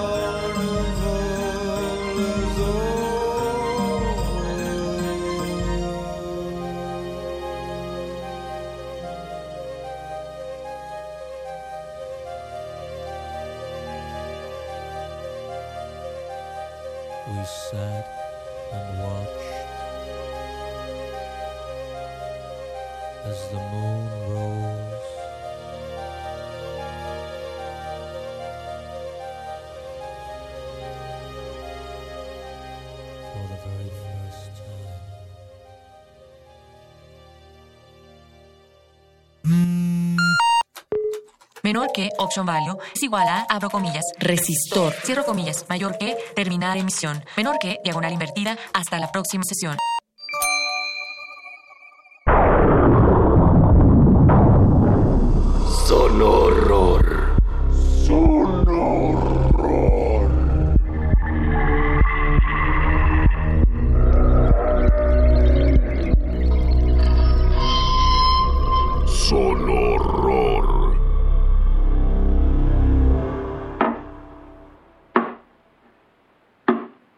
Estaba soñando muy tranquilamente cuando me despertó un sonido sordo y grave, como un martilleo. El sonido de la tierra sobre mi ataúd era tan fuerte que cubría el sonido de mis propios gritos. Son horror. Resistencia modulada.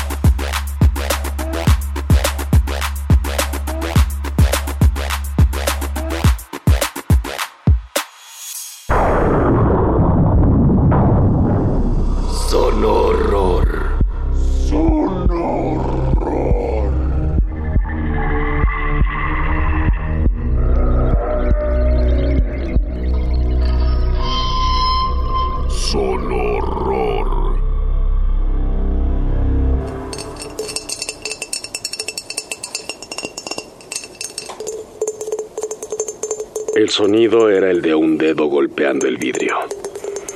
Otra vez. Me levanté de la cama y vi por la ventana. No había nada ni nadie. Traté de volver a dormir cuando escuché el golpe en el vidrio de nuevo. Y me di cuenta de que venía del espejo.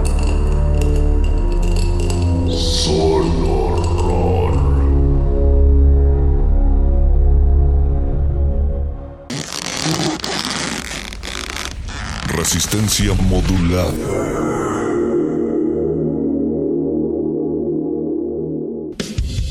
Apaga la luz, enciende los sentidos, disfruta las esencias que exudan de tu radio. Hablemos de sexo. Toquemos el punto R.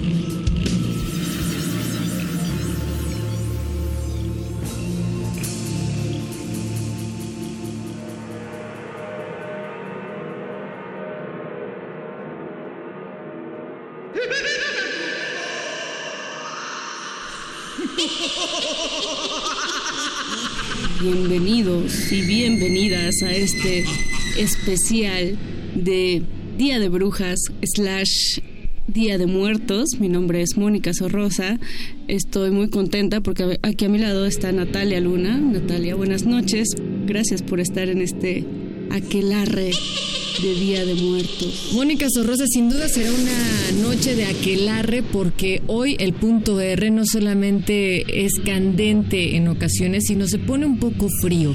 Un poco frío porque el tema es necrofilia y creo que de todas las filias de las cuales hemos platicado acá es una de las que deben de sujetarse o al menos muchos en ocasiones e incluso en las conversaciones se le agarran con pincitas porque causa miedo, incomodidad, incluso hay bastante rechazo social. Si de por sí tenemos ya una situación del cómo no vivimos ni hablamos libremente sobre la sexualidad, mucho menos las diversas prácticas que aquí siempre intentamos mostrarles martes con martes, menos las que todavía tienen una transgresión que en este caso pues tiene que ver con lo relacionado a la muerte. Hay que recordar que no solamente es un acto sexual, una penetración a un cadáver o la mutilación de él, sino también encontrar lo erótico y la excitación a través de cualquier objeto o situación que nos refiera a esa vida después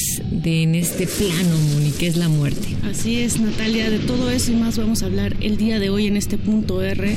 Hemos echado a Luis Flores en esta caldera que tenemos aquí en medio de nosotras dos porque queremos extraer toda la sabi- sabiduría de este poeta, así que no se despeguen porque vamos a hablar de muerte y sexo. Esto es punto R. Yes.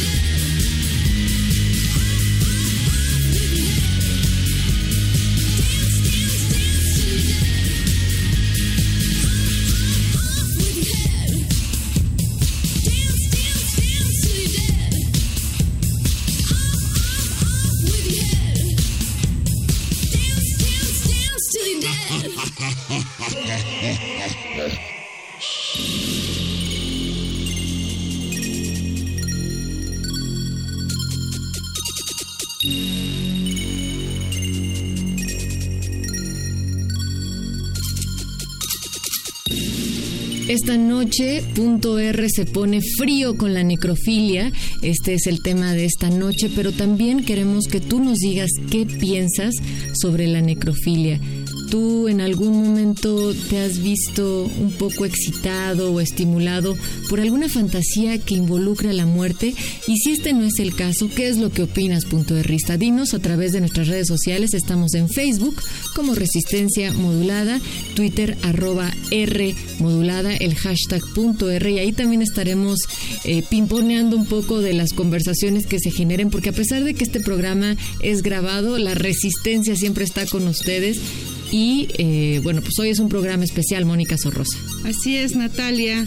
Eh, llegó la hora en que todas las calles se inundan con ese olor a cempasúchil. También El eh, incienso. El incienso. Todos esos colores de Día de Muertos ya están. También el frío de muertos, como diría mi abuelita, ya está eh, inundando las calles de la ciudad.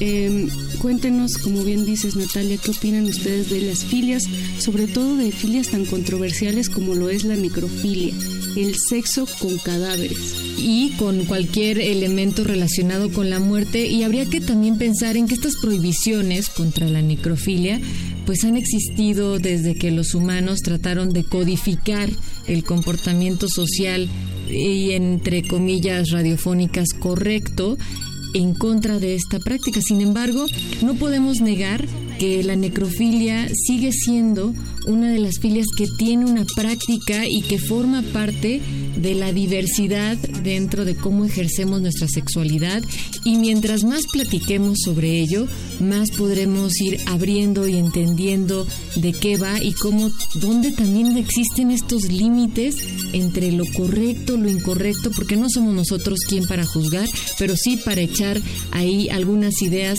sobre los micrófonos. Así es que, ¿qué les parece si nos vamos a escuchar nuestro juego previo? La fijación con la muerte es, según la psicología, una condición perfectamente natural del ser humano. Dentro de todos nosotros existe una vena necrófila que puede deberse a una compensación por el miedo a la muerte o bien por una atracción por lo desconocido del concepto. Distinto de un necrófilo, un necrofílico es aquel que basa su placer sexual en la muerte, específicamente en sostener relaciones sexuales con cadáveres. Igual que la zoofilia o la pedofilia, la necrofilia puede explicarse como el dominio sexual sobre alguien que no puede defenderse y por lo tanto se cumple una fantasía de poder y dominio. Sin embargo, el caso del que hablaremos a continuación obedece a una serie de lineamientos tan específicos que han requerido su propia clasificación. Algunos, ya sea por ironía o seriedad, han dicho que este es un caso de espectrofilia. Recomendamos completa discreción sobre este asunto, ya que independientemente de lo que cada quien pueda creer, requiere seriedad y respeto. Hablaremos del caso de Carla Morán, la mujer que decía ser acosada sexualmente por una entidad sobrenatural. Carla Morán era una viuda, madre de cuatro hijos, residente de Culver City, California, en Estados Unidos. En 1974, llamó a su casa a un equipo de expertos parapsicólogos de la Universidad de California, pues decía que un ente sobrenatural la violaba de manera constante. Por supuesto, los investigadores optaron primero por cualquier explicación racional, algún trauma juvenil de la mujer que tuviera que ver con una agresión sexual y que ella trataba de superar mediante el invento imaginario de una entidad fantasma. La única prueba con la que contaban para creer que la mujer decía la verdad eran las mordidas, moretones y arañazos que presentaba en piernas, brazos y la zona genital. El jefe de los investigadores, Barry Taff, y el hipnólogo Kerry Gaynor entrevistaron a los hijos de Carla y a los vecinos. El mayor de los hijos decía haber visto una vez que algo zarandeaba a su madre en la cama, pero cuando intentó acercarse a ella, algo lo golpeó y lo arrojó con tal violencia contra la pared que le rompió el brazo. En visitas posteriores los investigadores aseguran haber visto y fotografiado esferas de luz que salían de las paredes y recorrían el centro de la habitación. El mismo Barry Taff decía que eran imágenes infalsificables y aseguraba haber visto la imagen que Carla Morán describía. El ente se solidificaba antes de las agresiones sexuales y tomaba la forma de un hombre alto y fornido. A pesar de que los investigadores intentaron monitorear los ataques, incluso poniendo a Carla en una casa de cristal, las cámaras no registraron nada. Carla Morán desistió de la investigación y se mudó a Texas, donde el ente persistió en los ataques y la siguió por otras cinco mudanzas. Los últimos días de su vida, Carla Morán vivió con relativa paz hasta que murió, víctima del cáncer, en 2006. Solo algunas de las fotografías del caso pueden encontrarse en Internet, pero se popularizó en el mundo gracias al libro de 1978, El caso de Doris Bitter, de Frank Felita, y posteriormente con la película The Entity de 1982, conocida en español como El Ente.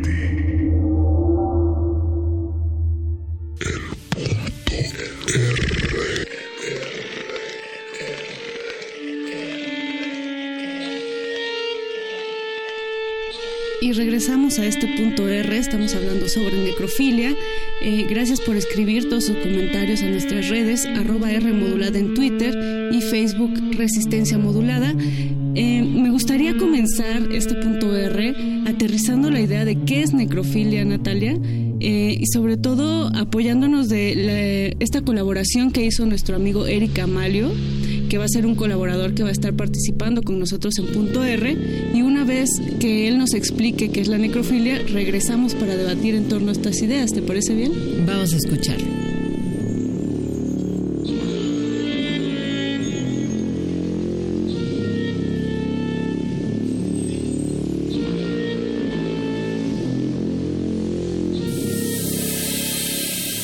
Punto R. Necrofilia.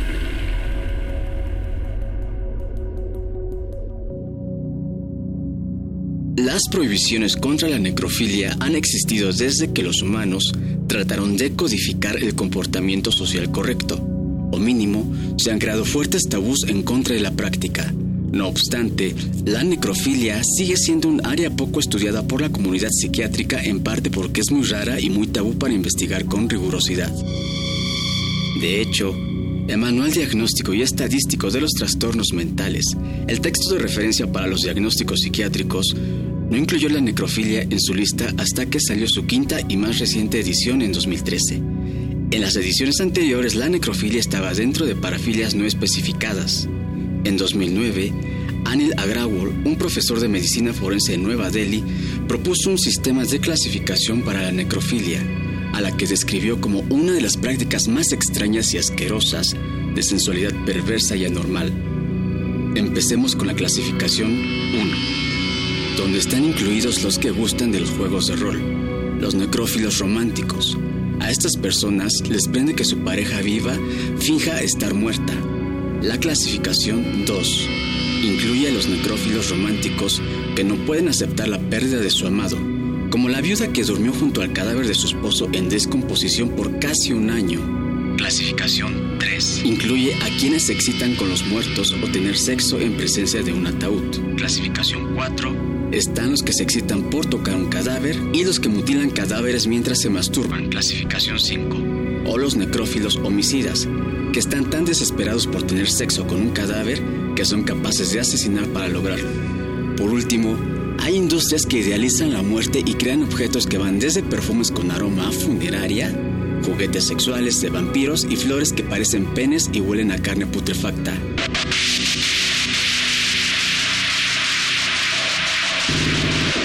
Resistencia modulada. Recuerden que ustedes se pueden unir a esta conversación a través de el hashtag R en arroba R modulada. Estamos en Facebook como Resistencia Modulada. Y el punto R yo creo que siempre es muy maleable y todos los temas llegan a tocar nuestra sexualidad, el erotismo y las distintas prácticas dentro del contexto de la diversidad.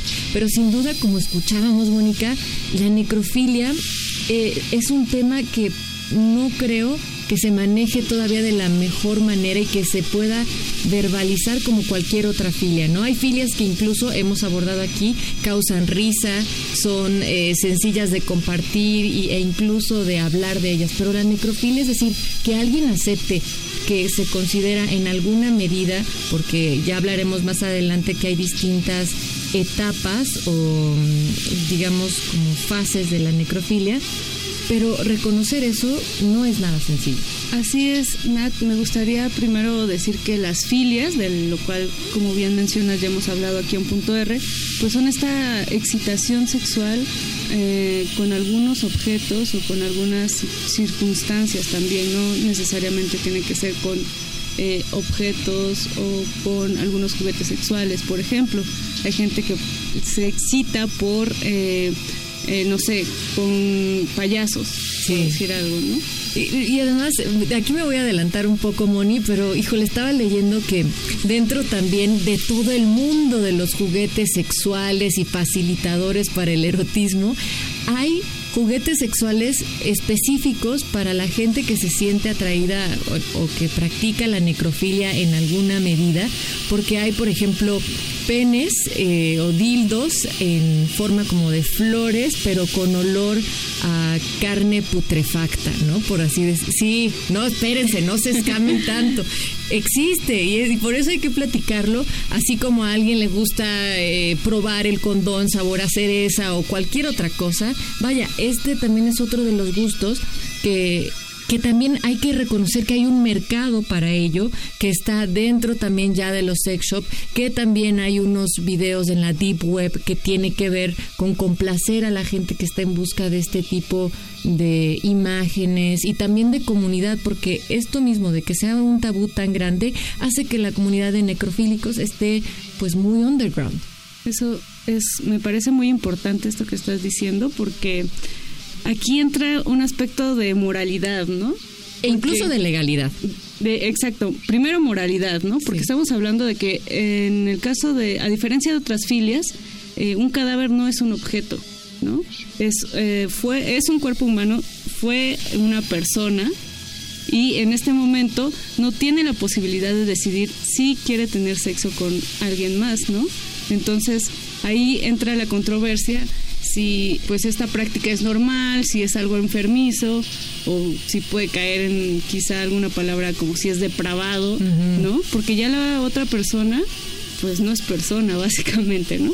E- Y además, pero hay muy poco material realmente que esté informando sobre qué es la necrofilia y además del cómo poder aterrizarlo para un entendimiento para quienes no conocemos mucho de él. De hecho, el manual de diagnóstico y mm, estadístico de los trastornos mentales que hace, es un texto que hace referencia para los diagnósticos psiquiátricos, no incluyó la necrofilia en su lista hasta que salió su quinta y más reciente edición que fue en el año 2013, ¿no?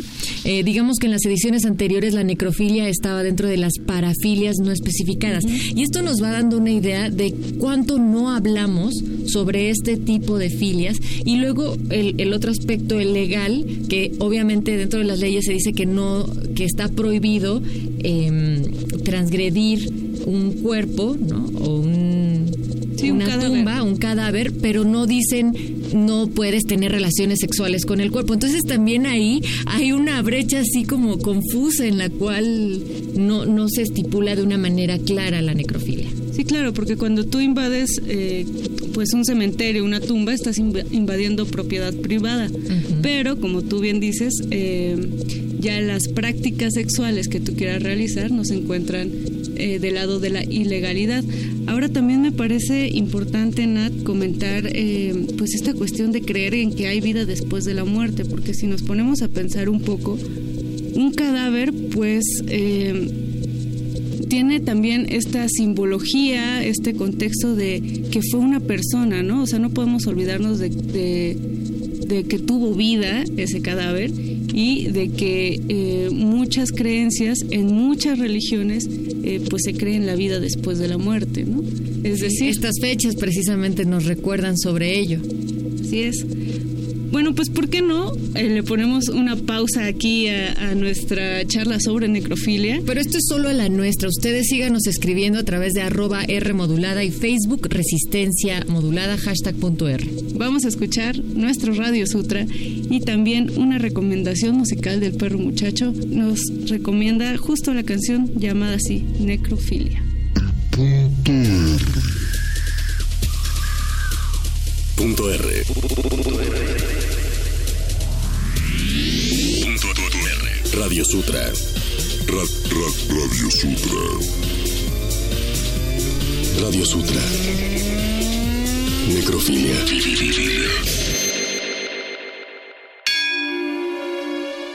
Más que por la A de amor estoy por la A de asma.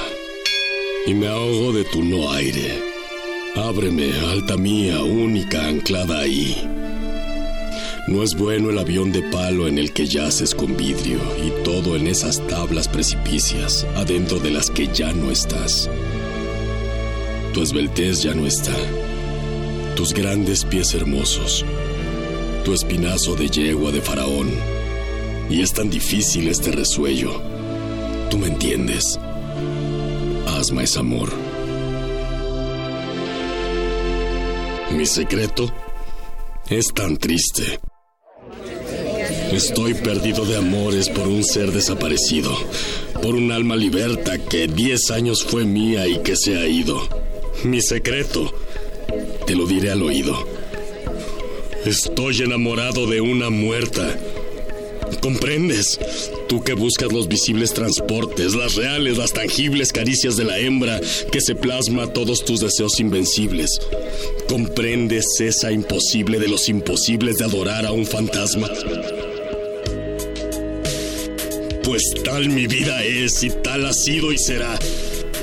Si por mí solo ha latido su noble corazón, hoy mudo y yerto, he de mostrarme desagradecido y olvidarla, no más porque ha partido y dejarla, no más porque se ha muerto.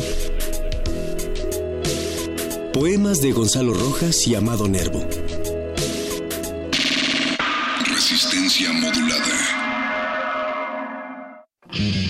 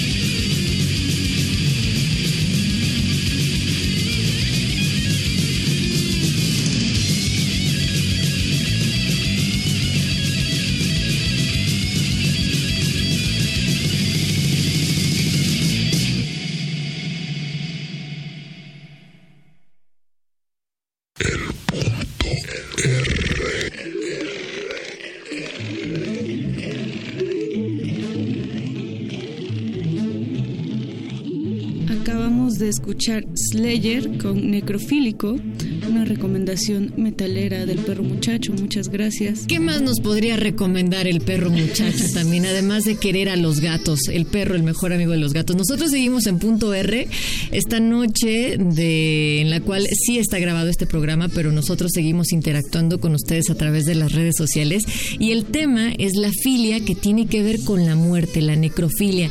Y pensaba también, hace unos momentos, sé que algunos saltaron cuando dije que existían estos dildos con Olor a olor carne a carne putrefacta para aquellos quienes se excitaban a través de estos objetos, pero, ya ves, ahí saltaron otra vez. Pero, ¿por qué hay un espanto tal en relacionar nuestra sexualidad o nuestras prácticas eróticas con la muerte? ¿Recuerdas cómo en francés llaman a un orgasmo, mi querida Mónica? Claro, la muerte chiquita. Así es, le petit mort. Y esto también se relaciona con la muerte, es decir, cuando estamos en el punto sublime de un orgasmo en una relación, ya sea con alguien más o contigo misma y contigo mismo, estás también teniendo una muerte chiquita, un petit mort. Entonces, ahí también hay una relación intrínseca, por así decirlo, entre el cómo nos suspendemos a través del placer en un espacio en el que cual podría simularse como la muerte y después eh, como poder continuar con el paso de la vida. Pero bueno, esto es parte de, de las palabras que también se van relacionando. Así es, y no solamente el orgasmo o el contacto sexual, Nat, ya que también eh, pues hay una onda de romanticismo que envuelve corrientes literarias en torno a la muerte, ¿no?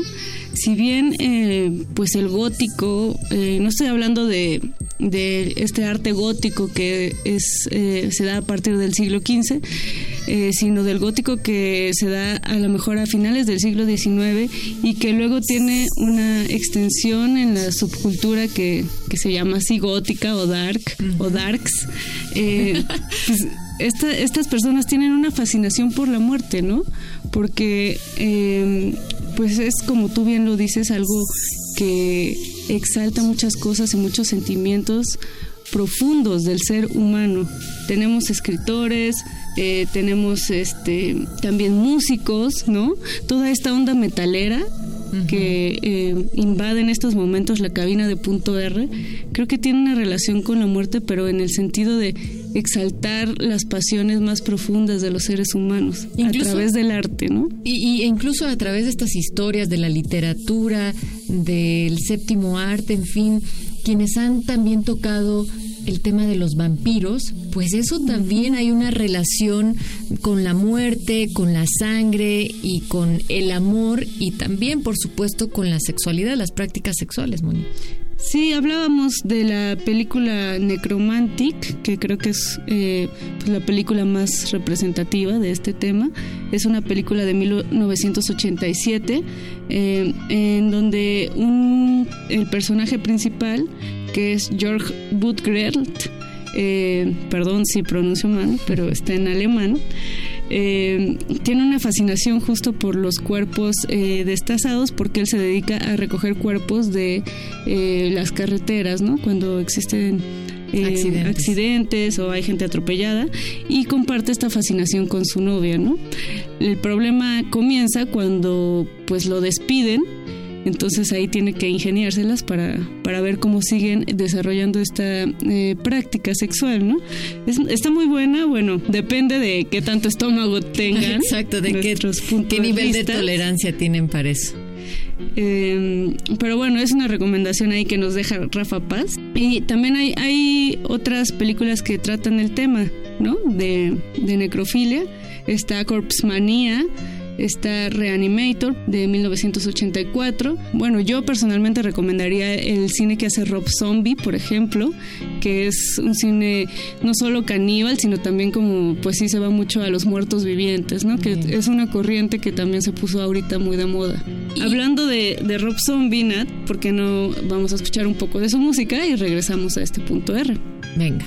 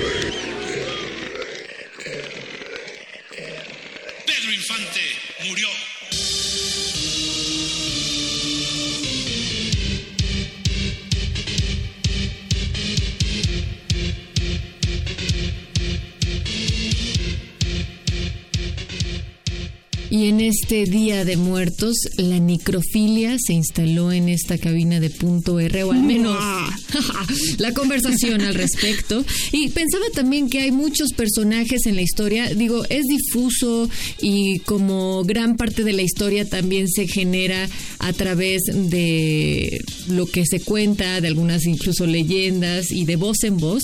Existe, por ejemplo, el caso de Aquiles, quien supuestamente cometió un acto de necrofilia con la reina amazona Pentesilea, pero esto fue después de matarla, ¿no? O Herodes el Grande.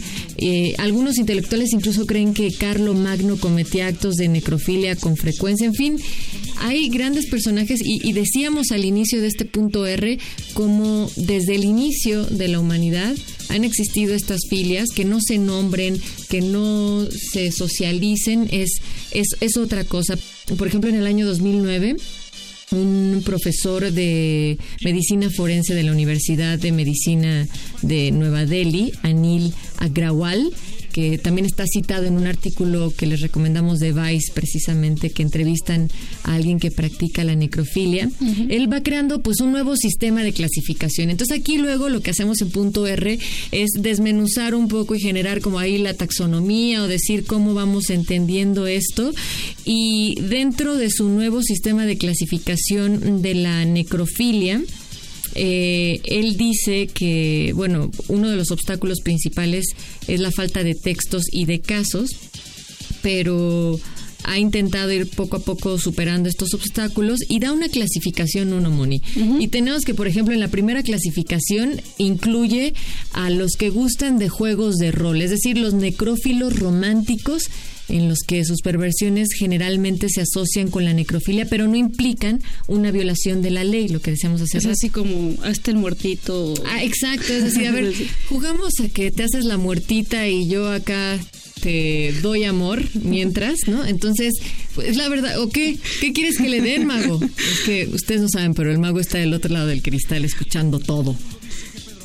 Ok, ¿y la segunda clasificación cuál sería? La segunda clasificación, ah bueno, y en esta primera, además de, de fingir, por ejemplo, que estás muerto y entonces que tengan un acto sexual contigo tu pareja, es también fingir que son vampiros. Ahí también entra esa parte. Eso te iba a decir, como esta cuestión de los ataúdes, de la estética eh, bastante tipo Nosferatu, estas películas. Sí, ya más contemporáneo, expresionistas, ¿no? el ¿cómo se llaman estos? Crepúsculo. Ahí está, Crepúsculo, que también están basados en una saga literaria y bueno, también hay una relación siempre romántica, pero que sí consuman en relaciones sexuales, ¿no? Entonces también ahí hay un, un indicio. La clasificación 2 eh, incluiría a los necrófilos románticos que no pueden aceptar la pérdida de su amado. Eh, hay un caso de una viuda que durmió junto al cadáver de su esposo en descomposición por casi un año. Sí, esa es otra, Ana, porque... O sea, lo o que no tiene que ver con lo sexual, sino con solo lo amoroso. con lo afectivo, Afectivo, de no poder dejar ir a una persona y pensar o creer que con eh, el físico de esta persona lo sigues teniendo ahí, ¿no? Está teniendo ahí.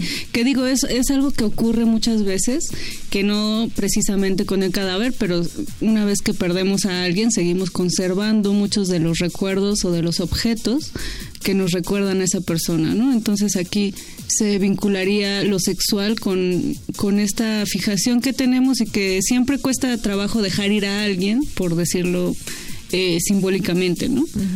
Este doctor también plantea, el doctor eh, Agrawal, que, por ejemplo, la clasificación 3 incluye a aquellos que se excitan por sus fantasías con los muertos y que algunas de sus actividades van desde, por ejemplo, asistir a funerales o a cementerios hasta ya tener eh, sexo así en presencia de un ataúd. Es decir, todavía no estamos llegando al- a la clasificación que es exactamente con el cadáver, sino los objetos ya mucho más relacionados a la muerte directamente o incluso después de ver imágenes de cadáveres. Y volvemos a, a esta estética de eh, pues dark emo, ¿no? Así de gusto por las calaveras, por los ataúdes.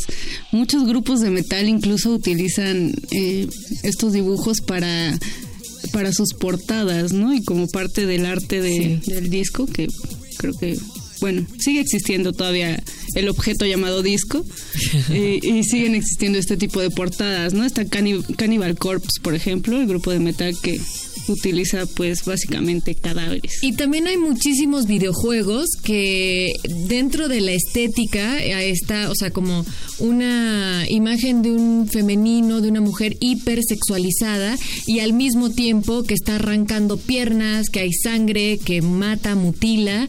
Y, y se está sexualizando también todo ese contexto, ¿no? Y entonces eso entraría dentro de la tercera clasificación, pero por ejemplo, dentro de estas clasificaciones de Agrawal, dice que por ejemplo los que se encuentran en la clasificación 4 es por ya tocar un cadáver. No necesariamente que De manera sexual. de man- ajá, pero sí tocar el cadáver ya sería la cuarta clasificación dentro de las que va planteando. Eh, Que bueno, aquí se eh, pienso en sobre todo en la gente que trabaja, ¿no? En, en, en la muerte, que al final de cuentas Las también es un sí. negocio. O sea, la gente que es maquillista, la gente que hace los ataúdes, por ejemplo, la gente que trabaja en una funeraria, eh, la gente que trabaja en los panteones. O sea, hay una economía en torno a la muerte en donde pues las personas deben de tener contacto con los cadáveres y supongo, porque no he trabajado en ninguno de estos lugares, pero que poco a poco pues vas normalizando la idea de estar con estos cuerpos, ¿no? Ya después de estas clasificaciones, Moni, se van tornando un poco más rudas, porque ya después entra los que mutilan cadáveres mientras se masturban. Y en el sexo ya sería pues los necrófilos homicidas que están tan desesperados por tener sexo con un cadáver que son capaces de asesinar para lograrlo. Y no en el caso contrario cuando por ejemplo hay un asesino y que después eh, transgrede el cuerpo de quien acaba de matar. Entonces, ahí de repente hay relaciones distintas en términos de, de si es una filia eh, muy clara como la necrofilia o tiene que ver con otros motivos, ¿no? Y ya en este punto, Por pues supuesto, me- un grave, grave, grave delito. Claro, me parece eh, preciso contextualizar este esta última filia en la cual pues no solamente eh, involucras tu propia sexualidad, sino ya involucras la vida de otra persona, ¿no? Y Y pues sí, creo que hablo por el programa en general, estamos en completo desacuerdo con Sí. este tipo de práctica. Pero también qué difícil ha de ser tener alguna preferencia, alguna filia y sentir que no hay manera de poder abrirte, ni platicar, ni realmente socializar lo que te está pasando. Entonces, en este sentido, lo que hemos querido hacer con este programa de punto R no es solamente como esta mirada y en el caso de ustedes el oído morboso de guácala, ¿cómo es posible que existe eso? Sino al contrario, decir, a ver, esto pasa y hay distintas medidas también que la gente está intentando tomar como para no transgredir, en el mejor de los casos, eh, lo que tiene que ver con la integridad de otra persona, con... em, por supuesto, los derechos humanos, estas declaraciones universales también, y que quieren incluso poder tener prácticas sexuales mucho más libres y también aceptadas, ¿no? Por sus parejas y por su entorno. Y creo que esto contribuye a ustedes que también nos digan qué es lo que piensan a través de nuestras redes sociales en arroba R modulada, Facebook Resistencia Modulada, a una de las frases de una mujer que se ha dedicado precisamente a hablar sobre el tema, Carla Valentine, y porque ella lo decía, si platicas sobre un asesinato violento, todos quieren participar en la conversación, pero menciona necrofilia y todos se callan. Me parece muy acertada esta frase, sobre todo por lo que hemos mencionado ya varias veces en el programa, que es que mientras más se hable de sexualidad, menos crímenes sexuales se pueden eh, se pueden ocasionar, ¿no? Mientras más educación sexual tengamos, más normalizadas algunas prácticas y menos tabús. Hemos insistido mucho en ello desde cualquier práctica, dentro de toda la diversidad de la comunidad sexual, dentro de todas nuestras prácticas, nuestras expresiones eróticas, de relaciones, de cualquier tipo, la educación tiene que ser el sustento de la cual empecemos a naturalizar y a conversar sobre lo que nos pasa como sociedad, como humanos y como seres sexuados que somos. Exacto, recordar que no hay sexualidad sino sexualidades. Pues muchas gracias por escuchar este especial de Punto R. Eh, muchas gracias al Mago Conde de aquel lado del cristal, a nuestras amigas de, de Servicio Social que están operando, a ustedes por escucharnos. Muchas gracias, Natalia Luna. Muchísimas gracias, Mónica Sorrosa. Gracias a todo el equipo que se encuentra en este momento en la cabina de transmisión, a todo el equipo de Resistencia Modulada por una emisión más de Punto R.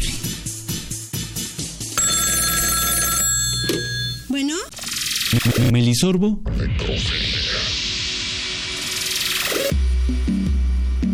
Me fascinan las historias de terror, la poesía gótica y los cuentos de ultratumba. Cuando tenía 13 años, comencé a vestirme de negro y desde entonces es el único color que utilizo en mi vestimenta. Me atrae la muerte y los deseos más profundos del ser humano. Aunque los paisajes helados son algo que no concuerdan con el lugar en donde vivo.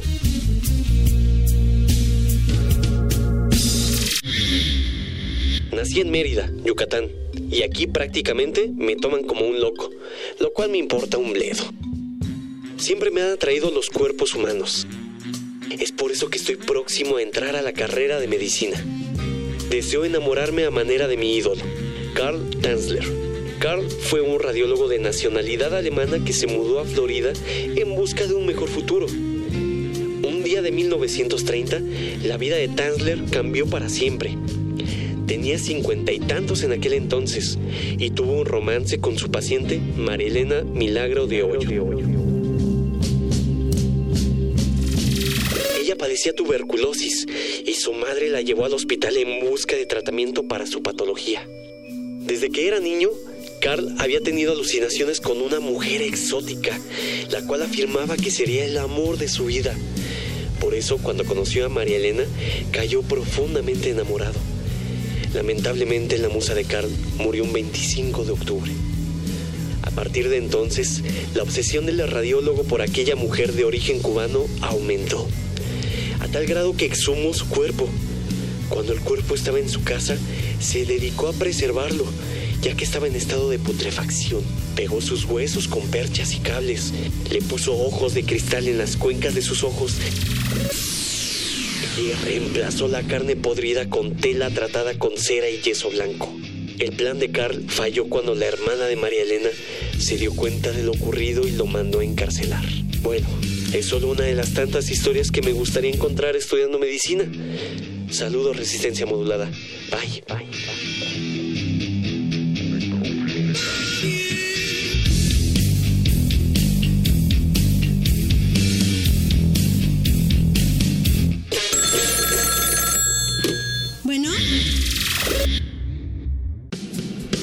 Veces es necesario parar, respirar, vestirse. Cuídate. Nos escuchamos pronto.